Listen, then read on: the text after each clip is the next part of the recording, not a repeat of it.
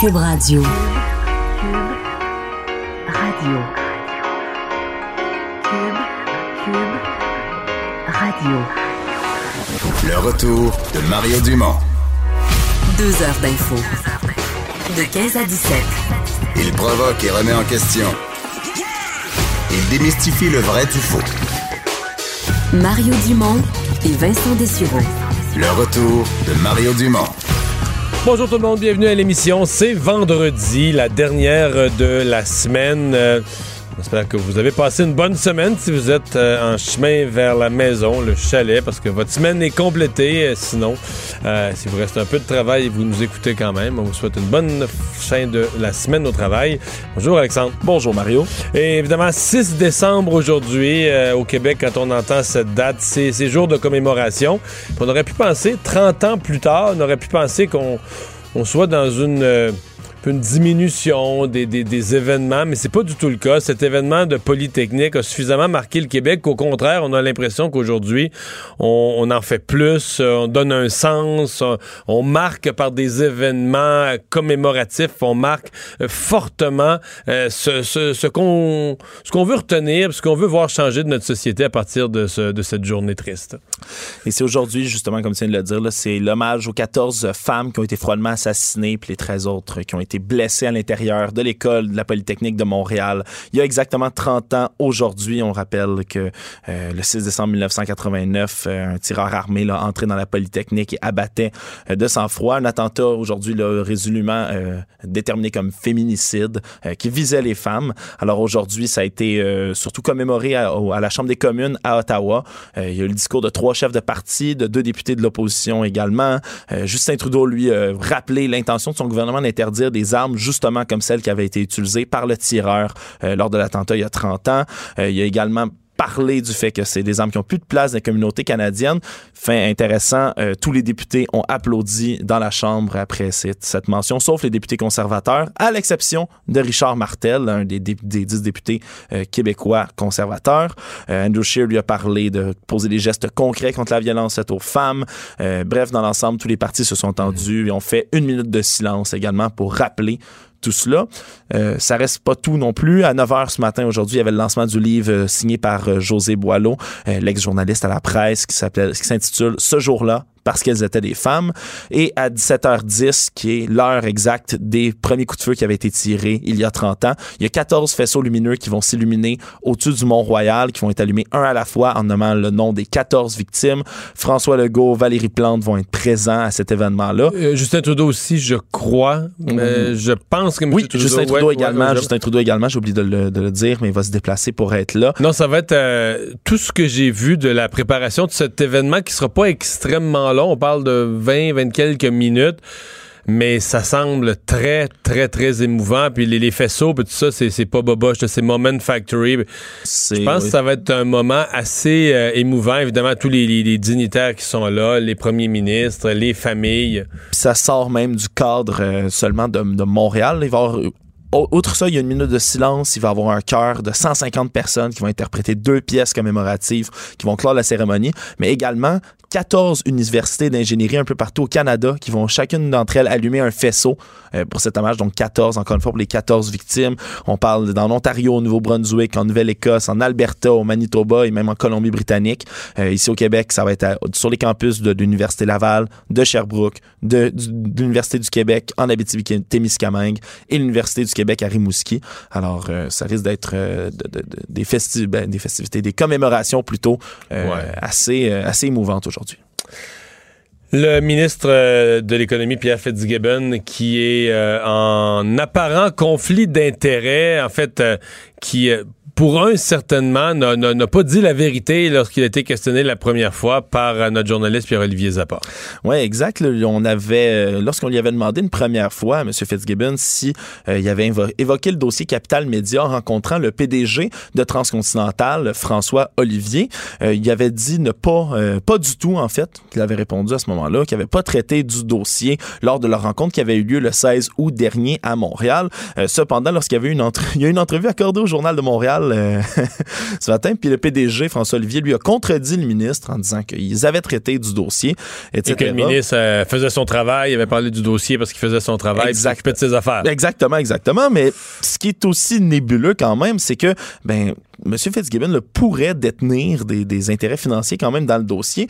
On rappelle que siégé sur le conseil d'administration de Transcontinental entre 2009 et 2017 et qu'en plus, en date du 27 octobre 2017, lui, il avait accumulé environ 569 105 dollars d'actions de Transcontinental à titre d'administrateur. Euh, puis il a été questionné à savoir s'il détenait toujours des actions d'ailleurs de l'imprimeur. On peut l'écouter. Est-ce que vous avez encore des actions de Transcontinental dans votre portefeuille? Pas en connaissance parce que j'ai plus le droit de savoir ce qu'il y a dans mon portefeuille. Vous pourriez avoir encore des, des actions de Transcontinental? Je, je ne le sais pas. Vous ne le savez pas? Depuis le, depuis le 1er novembre 2018, mon portefeuille est géré à l'externe. J'ai aucune discussion. Ouais, ça c'était plus euh, c'était plus d'un million de dollars d'actions quand même. À l'époque, les actions 500 quelques mille actions qui valaient 20 dollars, là c'était plus d'un million. Effectivement, c'est vrai lorsqu'il dit qu'il ne le sait pas, c'est vrai. Mais euh, Transcontinental a une créance importante avec euh, Capital Média. Donc ouais, ça devient un dossier sensible. Moi je, je on est en matière d'apparence de conflit d'intérêts. Le problème c'est que Pierre Fitzgibbon quand il a attaqué la, présidente du conseil de Capital euh, Desjardins, lui-même a amené le dossier sur le terrain des conflits d'intérêts ou des apparences de conflits d'intérêts. Euh, disons qu'il aurait peut-être pas dû, là, parce que c'est le, gros principe de l'arroseur arrosé qui se joue euh, dans ce, dans ce cas-ci. Et c'est un dossier où on a l'impression qu'il a, euh, qu'il a erré en, en étant euh, plus émotif que rationnel. C'est qu'à un certain point, euh, c'est on a l'impression que c'est devenu pour lui une affaire personnelle de se donner raison, d'attaquer un et l'autre, et qui était plus juste rationnel, c'est-à-dire sur le dossier, euh, oubliant qu'il qu'il- qu'il fait partie d'une équipe, oubliant qu'il fait. C'est pas le- pas le Fitzgibbon show. C'est le gouvernement, une équipe ministérielle euh, qui doit gérer des dossiers. Tout à fait. Puis on peut rappeler quand même là, que depuis qu'il est devenu ministre de l'Économie, en avril dernier, il y avait une aide financière de 9,5 millions de dollars qui était accordée à Transcontinental pour convertir l'ancienne imprimerie euh, de la presse dans l'Est de Montréal en usine d'emballage quand même. Donc, une autre couche qui, qui, qui est rajoutée par-dessus qui n'aide pas cette apparence de conflit d'intérêts. Le premier ministre Justin Trudeau, il fallait s'y attendre, euh, qui, à la période des questions ce matin, a été attaqué pour euh, sa gestion du dossier de la relation avec les États-Unis. Les députés conservateurs n'ont pas euh, attendu très longtemps avant de se lancer à l'assaut de, de- de Justin Trudeau. Ils l'ont accusé là, de nuire au positionnement du Canada sur la scène internationale. Ils ont rappelé au passage là, son voyage en Inde en février 2018. Bref, tiré à boulet rouge, là, on parle de preuves de comportement non diplomatique. Madame Christopher Freeland a essayé de quand même de, de venir à la défense de Justin Trudeau. Elle a quand même conservé là, la responsabilité des, des dossiers des relations euh, américano-canadiennes.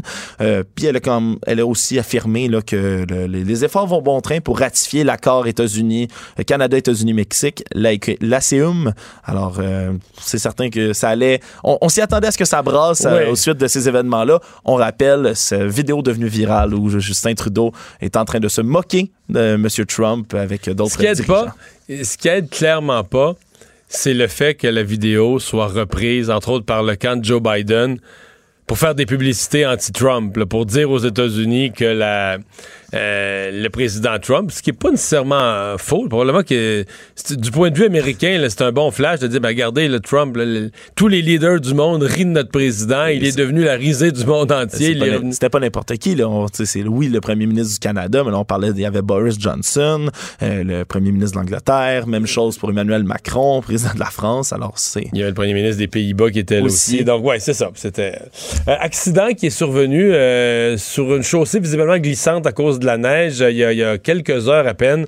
Un enfant de 3 ans qui était à bord d'une poussette, euh, qu'on- une raison plus ou moins connue, serait tombé en bas de la poussette, a été frappé par un VUS. Ouais, c'est un événement qui est survenu à l'angle du boulevard Saint-Joseph puis la rue Hutchinson euh, vers 8h15 ce matin. C'est un enfant de 3 ans là, qui, qui se faisait visiblement pousser par son père dans une poussette euh, à l'intersection. Il y aurait un véhicule qui serait, euh, qui serait arrivé là, euh, au moment où il traversait l'intersection. Euh, il aurait voulu éviter le véhicule, mais ce, dernier se serait mis à déraper, de ce qu'on comprend. Puis en voulant faire une manœuvre d'évitement avec la poussette, le garçon de 3 ans qui n'était pas attaché dans la poussette aurait chuté et aurait été heurté par la voiture. L'enfant a été transporté à l'hôpital. Il était dans un état critique. Euh, toutefois, on nous informe là, que son état se serait stabilisé en fin d'avant-midi. Alors, euh, c'est certain que, encore une fois, là, il y a des spécialistes en reconstitution de scènes d'accidents qui sont sur place pour faire la lumière sur ça. Il va falloir attendre leur conclusion dans cette affaire. On se croise les doigts. Euh, fusillade ce matin sur une base navale euh, en Floride. Oui, qui est survenu là trois jours presque après l'attaque qui, qui, est, qui survenue à Pearl Harbor. Euh, là, on parle de trois mois, trois morts puis plusieurs blessés. Euh, c'est un homme qui est identifié comme un Saoudien, un membre de l'armée de l'air saoudienne, un pilote euh, qui aurait fait trois morts, sept blessés. et lui-même aurait été abattu par les forces de police sur place. On ignore s'il s'agit d'un acte terroriste, mais c'est certain que c'est, deux, deux en quelques jours, c'est une drôle de coïncidence ça tombe euh, bien mal, encore une fois, le d'autres fusillades qui s'ajoutent. mais c'est ce qui fait sinon celle-là maintenant fait beaucoup l'actualité parce que ça se passe sur une base militaire, bon, un Saoudien en formation. Mais il y en a essentiellement tous les jours. Presque. Des fusillades, mettons, euh, euh, si, tu les incluais toutes, là, celles qui surviennent dans un quartier, mais celles qui surviennent dans un magasin ici et là. Puis je refaisais le, le, tour parce qu'on prépare une revue de l'année aux États-Unis et je refaisais mois par mois l'actualité. Puis on les oublie, tu sais. Puis genre même j'en repassais, puis je me disais celle-là dans le fond aux nouvelles au Canada, on n'a presque pas parlé. Euh, il y en a trop là. S'il y a des fusillades aux États-Unis où les, les chefs de pupitre des différents médias canadiens regardent ça puis disent ah ben il n'y a pas assez de morts. Ouais. Il y, a, tellement de fusillades qu'on peut pas en, mettre, en parler tous les jours. Il y a deux semaines, moi, je, regardais les statistiques. Là, je sais pas comment ça a évolué, mais il y avait plus d'une fusillade par jour, théoriquement, si on prend la... on est rendu à 330e journée de l'année. Là, puis... puis il y a plus de 330 fusillades. C'est, des nombres complètement aberrants. Puis ça, ça nous fait... Euh, ça nous fait... Ça nous rappelle, par exemple, cette semaine, plutôt qu'on parlait là, de l'homme... Euh, à cet homme en Floride qui avait été lui-même victime euh, près de Memphis d'une attaque qui, avait, qui avait reçu une balle rage au volant. Rage au volant, qui avait même pas fait les manchettes. Là-bas, ça avait pas été euh, rapporté nulle part. Comme quoi juste une victime, il est pas décédé. Il a reçu une balle de fusil pendant qu'il était en auto. Rien. rien, pour faire les manchettes. Cri du cœur des signaleurs routiers. Cri du cœur qui fait suite à un troisième décès en trois mois, l'octobre, novembre, décembre. trois signaleurs routiers au Québec qui ont perdu la vie en faisant leur travail. Oui, on en avait parlé plus tôt cette semaine, le mercredi, un décès qui est survenu à Saint-Paul de l'île aux Noix en Montérégie. Linda Lisotte, 54 ans, de Belleuil, qui a été happée à mort par une voiture. Euh, deux autres signaleurs qui étaient morts plus tôt là, euh, dans les derniers mois. Daniel Jacques, qui a perdu la vie en Beauce le 24 novembre dernier. Puis Robert Schoenfield, 50 ans, qui lui est mort le 8 octobre dernier. Euh, tu as reçu d'ailleurs plus tôt aujourd'hui à ton émission le Jean-François Dionne, qui est le président de des travailleurs en signalisation routière du Québec, qui pour lui, les choses doivent bouger. il dénonce entre autres des conditions qui sont difficiles. Il dénonce euh, l'ignorance un peu des gens sur leur, métier, sur leur présence. Euh, puis il a, appelé quand même un cri du cœur envers les différentes associations syndicales pour avoir de l'aide là-dedans. On peut l'écouter à ton émission plus tôt ce matin une petite association, puis je me permets aujourd'hui, à votre émission, de demander l'aide des syndicats au Québec, la FTQ, la CSN, la SDSD, même la RBQ. S'il vous plaît, venez nous aider à trouver ce problème-là. Venez nous appuyer avec vos grands euh, que vous avez dans votre organisation. Venez nous aider, les, gros syndicats. On a trop de pertes, puis euh, on se fait rire de nous autres. On se fait cracher dessus, on se fait injurier, on, se fait rentrer dedans, on se fait tuer à l'ouvrage, on a des conditions de travail, excusez-moi, mais de marde, excusez mon langage, mais c'est vraiment de ça. Oui, il n'y a pas tard.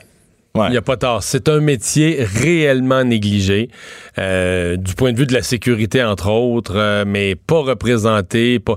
Ils ont leur petite association dont il est le président, mais avec très peu de moyens. Euh, pas, c'est comparé, ils parlent de grands syndicats qui ont des avocats, des responsables des communications, des mm. responsables des relations avec les gouvernements qui montent des dossiers les signaleurs routiers, leur petite association, rien de ça. C'est des signaleurs routiers eux-mêmes qui, c'est lui, qui a parti ça. Qui s'en un petit peu, c'est ça, puis qui nous appellent eux-mêmes. Nous, le, président nous appelle lui-même dans les médias pour dire ça n'a pas de bon sens. Puis on n'a même pas un attaché de presse à appeler pour le passer en entrevue. C'est lui-même qui s'occupe de ses affaires. C'est tout petit comme association. Donc, un groupe où il y a des victimes, des morts, pas de voix, pas de, pas de représentation, peu d'intérêt au gouvernement. Puis, euh, ça m'a amusé quand même parce que en, fouillant, ça, il me disait que le gouvernement, il y a deux ans, je pense, a, haussé les, amendes qui sont chargés aux gens S- Sur les chantiers. qui contreviennent hein, oui. sur les chantiers, là, qui mettent en danger les signaleurs routiers. Ils ont monté l'amende à 300 dollars. Mais tu sais que l'amende, si tu payes pas tes plaques, c'est 400. Oui, oui, je, je le sais très bien, Mario, parce qu'un jour, je n'avais pas renouvelé mon permis. Donc, tu comprends que pour le gouvernement, pour le gouvernement, c'est plus grave de pas d'être trois jours en retard à payer ses plaques. là, une erreur administrative de pas envoyer ton paiement au gouvernement, c'est plus grave que de mettre en danger la vie d'un signaleur qui est sur le qui est sur le bord et qui fait son boulot.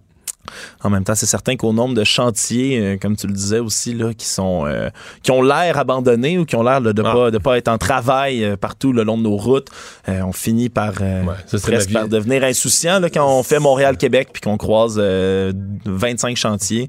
Puis qu'il n'y a jamais personne qui travaille. Y a jamais On- on- personne. On, finit, au Québec, là, on finit par oublier que des comptes et tout ça, c'est un chantier, puis qu'il y a peut-être un travailleur, parce qu'il y a tellement souvent qu'il n'y a personne qui travaille ouais, qu'on finit par le- on finit par l'oublier. Euh, on, euh, c'est jour de bilan aujourd'hui à, à l'Assemblée euh, nationale. Tous les partis qui ont fait leur, euh, leur bilan, euh, le, le parti, en fait, le Parti libéral l'avait fait hier. Le Parti libéral a voulu prendre de l'avance. Monsieur, c'était audacieux quand même de Pierre Arcan. Puis je sais que c'est pas facile quand écoute, je l'ai déjà vécu quand tes affaires vont mal en politique. On lui a demandé l'image du Parti libéral. Il a dit l'image du Parti libéral est positive, est bonne. Positive, ouais, mais dans c'est certain C'est que débattable. C'est débattable, c'est débattable. En fait, c'est moi, pas, je- pas tous les, avis qu'on entend, mais faut dire quand même, bon, il y a le dernier sondage euh, de- du journal Léger. Quelques points même de gain, ouais. Quelques points de gain. Euh, c'est sûr qu'on peut pas vraiment se réjouir de la deuxième place euh, dans Jean Talon, de Jeffrey Non, Bourdon non. non. plus, vu que c'était quelques Mais, mais en fait, la question que je me posais, c'est dans ce temps-là, t'es-tu mieux de dire notre image est bonne ou t'es mieux de dire on travaille fort, nos positions sont solides, notre travail parlementaire est bon, puis nos, les mais on a un problème d'image. Tu sais, t'es- t'es-tu mieux de dire notre image est bonne? notre image est bonne, mais les sondages sont. Moi, je- des fois, je me dis, c'est peut-être mieux de dire l'inverse, de dire, regarde, là, Ouais. on a un problème d'image, on le reconnaît, de perception. Mais euh, regardez le fond, les dossiers qu'on a travaillés durant la dernière session. et donc, au cours des prochains mois, on va travailler sur le programme. On va aussi travailler sur le, sur le message, sur l'image. Ça serait peut-être une bonne idée, surtout au moment exact où ils se font critiquer de faire de l'obstruction systématique, disons-le Ouais. quand même, par le Mais gouvernement. ça, je dois dire que ça m'amuse, Le- les fins de session. là. Parce Ouais. que moi, je suis. euh, ah, J'ai passé 15 ans au Parlement. Ouais, Tu dois avoir des, souvenirs mémorables Non, de l'ai vécu les fins de session, mais à l'époque, c'était pas comparable. là. À l'époque, Ah on finissait pas le. Là, je vais parler comme un vieux. là. À l'époque, vas-y, on, on finissait pas le, le 6 décembre là, à 4 h l'après-midi. Là. Non? On finissait, le 20 on finissait le 22 décembre à minuit. Là. Ça veut pas dire que c'était mieux, là, mais ça siégeait de nuit. La session parlementaire finissait là, le, le dernier vendredi ou le dernier jeudi ou le dernier vendredi juste avant Noël. Euh, Puis souvent, quand il y avait des baillons, c'était de nuit. Fait que. Tu sais, moi, ça m'est arrivé, mettons, de revenir à la maison le 22, 23 décembre, puis euh, pas un cadeau de Noël d'acheter, rien, pas dans l'esprit des fêtes, zéro. Non, ça, ça doit pas être. euh, Non, mais là, il y, a- y eu une réforme. là, des- les, les sessions maintenant commencent plus tôt. Puis pour être plus respectueux des familles, on essaye de pas siéger la nuit, etc. Donc, euh, j'ai connu des fins de session. Mais à chaque fin de session, il y a ça. Pas presque à chaque fin de session. Un ou deux projets de loi qui ont pas passé, qui ont bloqué dans le système. Puis le gouvernement a ce moyen, le baillon. Puis là, à chaque, à chaque fois, la même chose arrive. L'opposition va dire le gouvernement est dictatorial, il nous passe dessus avec un rouleau compresseur, c'est épouvantable. Et le De gouvernement va dire ah, l'opposition est de mauvaise foi, on n'a jamais vu ça, ils ont bloqué les travaux. Mais la vérité, c'est que l'opposition est contre un projet.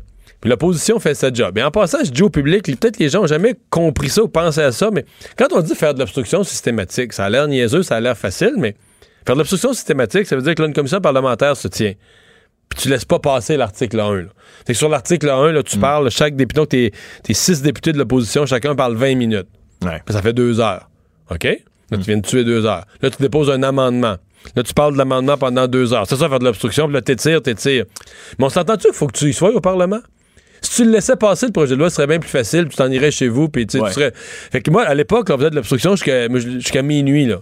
Puis là, le lendemain, tu reviens, puis tu refais de l'obstruction jusqu'à minuit. C'est un marathon pour les députés. Ben, C'est un marathon pour les députés. Et, et ce que ça veut dire, ça veut dire que pour que les députés fassent ça, là, ça veut dire qu'ils ont vraiment passé au caucus, puis ils ont discuté ensemble, Puis ils ont dit, je, je vais grossir le mot, mais ça vaut la peine de souffrir. Mais tu sais, je mets le mot souffrir entre guillemets. On comprend que c'est souffrir. C'est pas comme un, c'est pas un supplice, mais ça veut dire, Ça- on va être là. Puis tous les soirs, on va mener la bataille. Puis si le gouvernement nous fait siéger la semaine prochaine, on va continuer la bataille. Puis c'est pas si le fun que ça, là, passer des heures à faire de l'obstruction au Parlement. Donc pour moi, c'est l'outil de l'opposition. Donc, C'est pour ça que l'équilibre, c'est l'opposition a passé 100 heures à bloquer un projet. C'est parce qu'ils sont vraiment contre, ils veulent vraiment mener le bataille. Maintenant, on est dans un gouvernement démocratique, celui qui est majoritaire a le baillon s'il croit vraiment. Puis là, après ça, ben, c'est au peuple de juger. Si tu, prends le baillon à toutes les fois pour des mauvais projets de loi, à un moment donné, ça va finir par te rattraper, tu vas perdre les élections. Puis, tu sais, il y a un équilibre pour moi, mais je veux dire, le- la fin de session où les uns et les autres, le gouvernement crie l'opposition nous a bloqués, on n'a jamais vu ça. C'est un, peu un, un classique qui revient. oui, oui, puis l'opposition qui crie ce sont des matamors, ils, nous marchent dessus, ils croient pas à la démocratie. Mais ainsi va la politique. Je pense. Et surtout le, le- le parlementarisme. J'ai même déjà dit ça. euh. Jamais au pouvoir, par exemple. J'ai déjà dit ça dans l'opposition. Eh, on- dans cette émission, je vous le dis tout de suite, on va parler aux quatre partis. On va les faire, les bilans de session, en parlant à chacun des partis. Puis on va voir Jonathan Trudeau. euh, animateur ici, à Cube Radio, euh, qui euh, va être avec nous aussi pour compléter et enrichir de sa vision euh, ce bilan de session. Mais tout de suite, on commence avec Marc Tanguay, député libéral de La Fontaine, leader parlementaire de l'opposition officielle. Bonjour, M. Tanguay. Bonjour, M. Dumont, ça va bien? Ça va bien. S- Satisfait du travail, commençons par ça, le travail d'opposition du Parti libéral, satisfait de ce que vous avez accompli? Oui, honnêtement, euh, honnêtement, là, on est satisfait de satisfait de ce qu'on a accompli dans la mesure où effectivement notre objectif c'est de c'est pas uniquement de, de critiquer pour critiquer. Hein. On est là, puis je pense que votre résumé, votre introduction là, sur le travail du député était, était très juste. Les horaires ont peut-être changé, mais fondamentalement, euh, l'objectif c'est de te faire entendre raison au gouvernement. Parce qu'en démocratie, oui, le gouvernement caquiste est majoritaire. Là, ils ont 76 députés. Nous, on est l'opposition. Il y a deux autres groupes d'opposition que vous allez entendre. Euh, on a un rôle important à jouer parce que c'est pas vrai que le gouvernement euh, peut passer un seul groupe parlementaire à la science infuse et la, la vérité surtout, et que dans le fond, euh, les oppositions sont juste des empêcheurs de danser en rond de solutions qui sont déjà parfaites au départ. Alors, on a été capable de faire entendre raison. Vous vous rappelez, si je vous dis le PEC, je veux dire, le PEC, il y a deux mois, personne ne savait c'était quoi, mais le PEC, aujourd'hui, on sait que ça rime à Oups, il y a des étudiants étrangers qui viennent ici au Québec. Est-ce que l'on veut un gouvernement qui va fermer plusieurs portes ou qui va ouvrir les portes, surtout à des gens qui peuvent, euh, des femmes et des hommes, venir travailler puis parler en français, etc. Alors, on a été capable, en faisant notre travail d'opposition, de faire reculer le gouvernement puis de, leur, re- de, de, de, de, de- de faire en sorte qu'il refasse ses devoirs là-dessus. Diriez-vous que sur ce sujet-là, votre député, parce que c'est des dossiers, mais c'est aussi du monde là, au Parlement, que votre député, Monsef Deradji, euh, s'est s'est démarqué, a fait, s'est fait un nom sur ce dossier-là? Ah oui, tout à fait, tout à fait. Puis Monsef, là, je le connaissais avant la politique, Monsef. C'était un, militant libéral. C'était une personne qui était que j'ai, que j'ai connue depuis 10 ans. Et comme député, j'ai découvert euh, une, une personne excessivement rigoureuse. Monsef, là, moi, je suis leader. Alors, la manière dont ça fonctionne, euh, c'est sûr, vous le savez, M. Dumont, il faut, monter les périodes de questions. Monsef, c'est parmi un des champions qui, à tous les jours, lève la main et dit Marc, j'ai une question à poser sur telle langue. Marc, j'ai su, j'ai eu telle information et ainsi de suite. Et Monsef, n'eût été, je pense, euh, sa rigueur, son énergie, son, goût de la justice aussi par rapport à ça. Euh, je pense, je suis pas sûr qu'on aurait été aussi aussi percutant là-dessus. Alors, Monsef a pour beaucoup là. C'est une de, une de nos étoiles du match. Mhm. Euh, bon, le, gouvernement demain donc va prolonger la session d'une journée pour le projet de loi sur euh, sur Hydro-Québec. Juste avant de vous parler, je- j'expliquais ma vision du baillon, puis j'en ai vécu euh, vécu quelques-uns quelques dizaines même. Mais je, je disais quand l'opposition fait autant d'heures, on peut leur reprocher de faire de l'obstruction systématique, c'est ce que le gouvernement a fait et va faire. Mais il faut noter que dire, si on passait toutes ces heures-là, l'opposition, c'est parce qu'ils sont vraiment convaincus, c'est parce qu'ils pensent vraiment que le projet de loi est pas bon, sinon ils l'auraient laissé passer. Qu'est-ce que vous reprochez à ce projet de loi euh, sur, euh, sur Hydro-Québec, par lequel M. Legault dit, lui, qu'il nous fait un cadeau, il, nous rembourse des trop perçus? Non. Euh, euh, ce qu'on reproche à ce projet de loi-là, là, d'abord, c'est au niveau des consommateurs. Avec le projet de loi 34, les consommateurs vont payer plus cher leur hydroélectricité, leur compte d'hydro.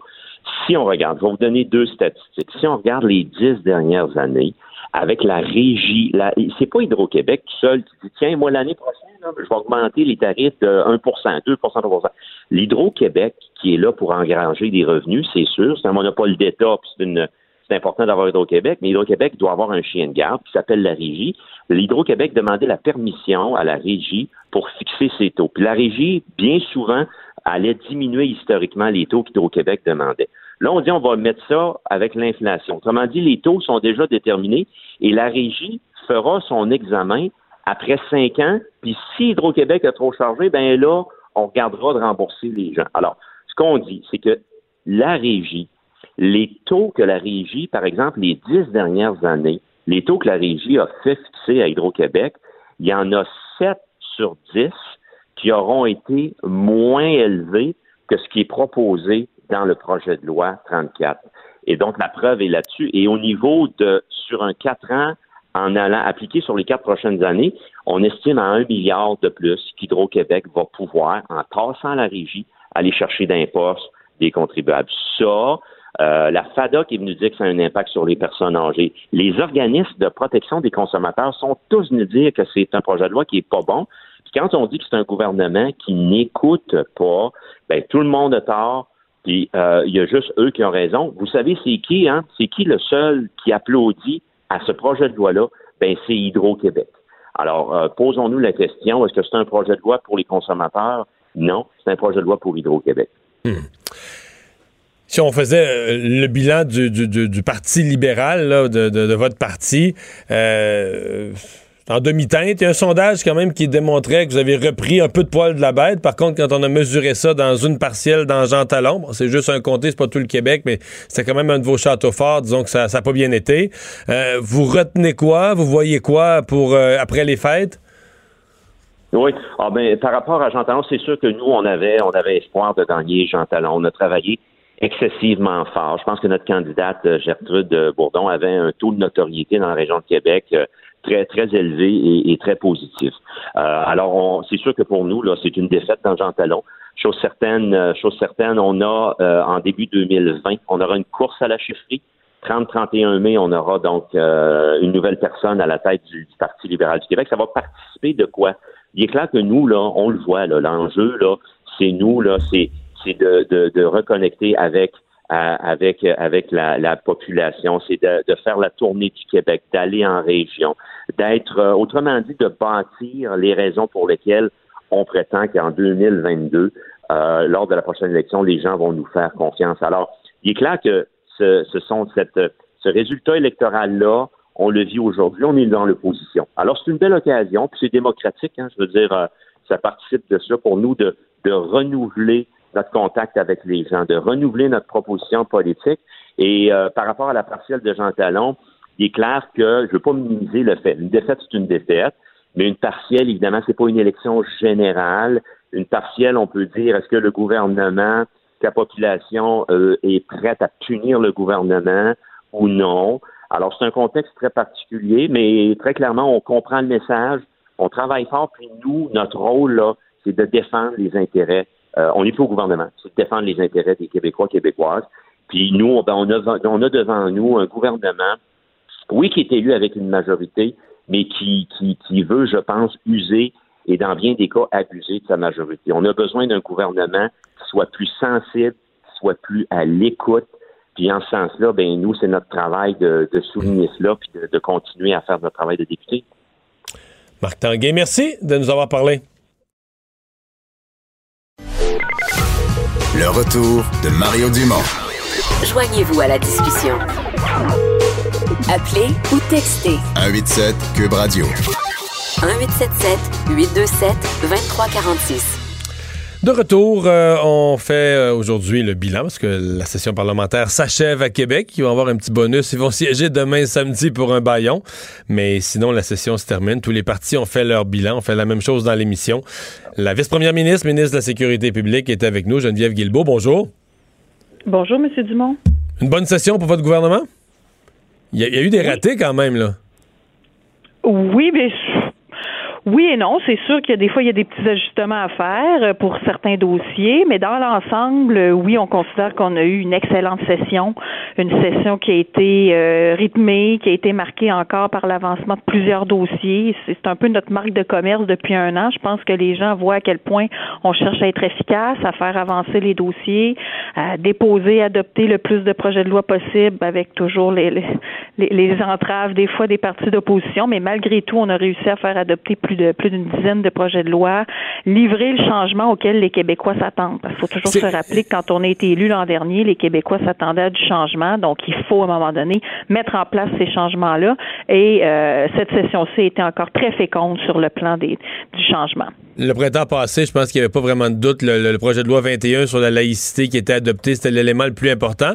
Si on avait à faire le même exercice pour euh, l'automne qui s'achève, c'est quoi pour vous l'élément clé, la, chose la plus importante si vous aviez en rappeler une à la population qu'il faut avoir en mémoire pendant le temps des fêtes? Là?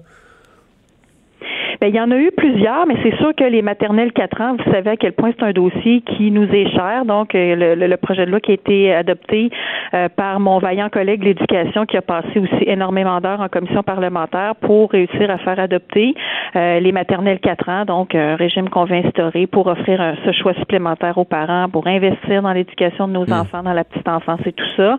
il y a aussi, bien sûr, les négociations qui sont en cours. Donc, il faut que je demeure quand même prudente dans mes commentaires parce que justement, il y a des négociations en cours, mais les avancées sur euh, les, la rémunération des médecins spécialistes, on se rappelle tous qu'on avait promis d'aller rechercher de l'argent dans l'enveloppe globale de rémunération des médecins spécialistes au mais Québec. Mais ce sera, sera pas le milliard, ça sera pas le milliard promis, là. Mais là, comme je vous dis, on, doit, il y a une perspective d'entente, donc il n'y a rien, euh, ça, ce n'est pas finalisé comme tel, donc je vais être très prudente euh, et je veux pas euh, nuire à mon à mon collègue du Trésor dans, dans le dénouement de cette affaire-là. Mais ce qu'on avait promis, c'est d'aller rechercher de l'argent dans l'enveloppe globale de rémunération.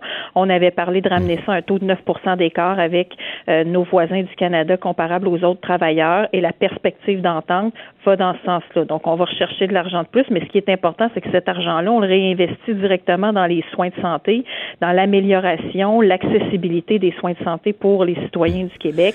Il y a aussi un projet de loi important qu'on a adopté hier qui peut-être passe un petit peu sous le radar, je dirais, des, citoyens en général, mais un projet de loi omnibus, omnibus de ma collègue des affaires municipales qui euh, permet de régler une foule d'affaires aussi, entre autres à la régie du logement et tout ça. Il y a le projet de loi d'investissement Québec aussi qui avance. Donc, vraiment beaucoup de choses qui ont été faites. Moi, j'ai passé le mien sur l'assouplissement du registre des armes à feu.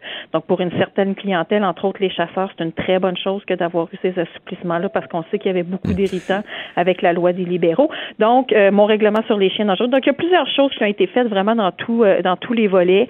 On est tous très actifs dans nos dossiers et ça, euh, je pense que les Québécois sont, sont satisfaits de ça. En tout cas, c'est l'écho qu'on a sur le terrain. Là, durant l'émission, j'ai déjà parlé au porte-parole libéral, mais je devine que les porte-paroles de Québec solidaire et du PQ vont m'amener le même genre de discours sur le fait que le gouvernement euh, n'écoute pas, que c'est un gouvernement fermé. Euh, à votre collègue Simon Jolin Barrette, le PQ a souhaité pour le temps des fêtes des, des oreilles. vous faites quoi de ce, message-là? Est-ce que c'est est-ce que c'est réel? Est-ce que c'est une invention des oppositions? on prend à, témoin, entre autres, le projet demain sur Hydro-Québec qu'on, que vous allez imposer par le baillon. Est-ce que, est-ce que votre gouvernement manque d'écoute envers les Québécois? Au contraire, moi, je vous dirais que l'écoute, puis le fait d'être très connecté, puis très près des gens, c'est une de nos forces être à l'écoute, être proche du monde, euh, rester humble, travailler fort chaque jour pour continuer de mériter la confiance des Québécois. On a eu une élection partielle cette semaine là, dans une forteresse libérale. Le Parti libéral détenait la circonscription de Jean Talon ici à Québec depuis plus de 50 ans et on l'a gagné avec plus de 40% des voix. Donc, je pense qu'à un moment donné, c'est beau d'avoir comme ça des discours peut-être un peu désincarnés dans, dans une bulle politique, mais quand on fait le test de la vraie vie puis du vrai monde, on voit que les gens sont satisfaits de ce que fait notre gouvernement. Bien sûr, euh, il n'y a personne qui est parfait. On est maintenant 76 députés. Il n'y en a aucun qui prétend être parfait là-dedans. Des fois, il y a des choses qui sont perfectibles, qui sont bonifiables. Des fois, il faut. On, parlait du, du, dossier euh, du PEC tout à l'heure c'est un exemple où oui, peut-être on aurait dû mieux consulter. En fait, on aurait dû mieux consulter. Donc, on retourne le faire. On n'a pas peur d'admettre quand on fait une erreur, mais ça, ça fait aussi partie, je pense, de cette marque de commerce d'humilité puis de proximité avec les gens qui est appréciée par la population. Donc, s'il y a une chose qu'on veut pas changer, c'est bien de s'assurer de rester connecté sur les gens. Et vous me parlez du baillon qu'on est obligé d'adopter. Oui, mais parlez-moi de ce projet-là, parce que... des tarifs. Oui, Ouais, mais vous n'avez pas d'appui, c'est ça l'affaire, c'est que euh, PME, c'est, euh, représentant des groupes de consommateurs, euh, rarement on a vu un gouvernement s'en aller au front avec si peu d'appui. De ce projet de loi-là, euh, la façon dont il est conçu, c'est vraiment un projet de loi, c'est en quelque sorte binaire. là. Donc, c'est soit on l'adopte et puis on est capable de geler le tarif puis de redonner de l'argent aux gens via les factures d'Hydro-Québec, ou soit euh, on l'adopte pas, puis là, ben, euh, le- le- on peut pas faire c'est le gel de tarif, on peut pas redonner l'argent comme Mais on a prévu le faire. Quand l'opposition dit que quand l'opposition dit que sur une période de 5 ans, là, on va payer plus en, en tarif d'électricité à cause de ce projet de loi-là, vous niez ça formellement? Qu'on dit, nous, c'est que euh, les tarifs vont être haussés à l'inflation. Et quand on fait le portrait des, des, des- dernières années, régulièrement, les tarifs d'Hydro-Québec ont été haussés à des taux qui excédaient l'inflation. Donc, nous, on veut s'assurer que ça, la hausse des, des tarifs d'Hydro-Québec annuellement n'excède pas l'inflation et on veut pouvoir redonner de l'argent euh, aux gens dont on estime qu'ils ont payé trop dans le passé. Mais pour ça, on a besoin du projet de loi. Puis on l'a rappelé autant comme autant cette semaine. Imaginez, on a passé au-dessus de 100 heures 100 heures en commission à parler toujours de la même chose, du même article de projet de loi. Imaginez un contribuable. Quel genre de, de, contribuable de dans quel genre d'emploi est-ce que tu peux passer comme ça 100 heures rémunérées à répéter, répéter, répéter la même chose sans qu'il y ait quoi que ce soit qui avance? Tu sais, à un moment donné aussi, nous, on a un devoir de rentabiliser les fonds publics qui paient nos salaires puis de livrer les changements promis aux Québécois. Alors, c'est sûr que devant le Parti libéral qui fait de l'opposition systématique à à peu près tous nos projets de loi, ça, je pense qu'il faut le mentionner aussi, là, on a eu plus de 100 heures, ou en tout cas des dizaines et des dizaines d'heures de commission, 40% plus de temps en commission qu'auparavant dans les autres législatures depuis qu'on est au gouvernement et c'est principalement le Parti libéral qui fait de l'obstruction qui sont contre le changement. Bon, bon on sait qu'ils ont, une- ils ont comme pas accepté, on dirait, le, le résultat de l'élection de l'an dernier. Donc, tout ça pour dire qu'il y a certaines fois, dont la laïcité, l'immigration euh, juin dernier, et cette fois-ci Hydro-Québec, où il faut, oui, utiliser un baillon, parce qu'à un moment donné, les Québécois s'attendent à ce qu'on fasse les changements qu'on a dit qu'on ferait. Et dans certains cas, ça doit passer par cette procédure-là, à cause essentiellement du Parti libéral. Madame Guilbeault, sur une note plus personnelle, ils vous ont fait une surprise ce matin au caucus? Oui, une belle grosse surprise. Oui, d'ailleurs, on a été très gâtés, mes enfants et moi. Ouais. Parce qu'il faut, faut Ils le ont dire, là. donné, oui, des, des beaux cadeaux. Ouais. Très gentil. On a vraiment une merveilleuse équipe. Tantôt, on a fait le bilan avec le premier ministre, puis il lui demandait quel, quel est, euh, quel a été votre principal apprentissage cette année, ou en tout cas depuis que vous êtes au gouvernement? Puis il a dit, j'ai une équipe de rêve. Euh, je dirais la même chose que lui. On a une équipe incroyable. On est, euh, on est tous proches les uns les autres. Euh, tu sais, ça travaille bien ensemble. On est heureux. Euh, on, on est proche du monde. Vraiment, le climat est excellent avec euh, avec l'équipe. Puis ça, ça aide aussi parce que tu sais, au nombre d'heures qu'on passe à l'Assemblée nationale, vous en savez quelque chose. Ça va toujours mieux quand il y a une collégialité, une solidarité, de l'amitié et tout ça. Puis on a cette belle cara- camaraderie là. Non. Donc ça, c'est une note très positive sur laquelle conclure la session. Parce que là, vous, entreprenez la période des fêtes. C'est quoi? Vous, allez avoir un autre enfant début d'année? Euh, ça pourrait être le premier bébé de l'année? Possiblement, ma date est le 4 janvier. Ah, On sait jamais. Ça pourrait de, de penser un petit peu, oui. OK. ben, on vous souhaite euh, des, des belles fêtes, la meilleure des chances. Euh, avec tout ça, c'est l'essentiel. La Merci vie. beaucoup. Joyeuse fête à vous aussi, Bye bye. les auditeurs. Le retour de Mario Dumont, le seul ancien politicien qui ne vous sortira jamais de cassette. Mario Dumont et Vincent Dessureau. Cube Radio.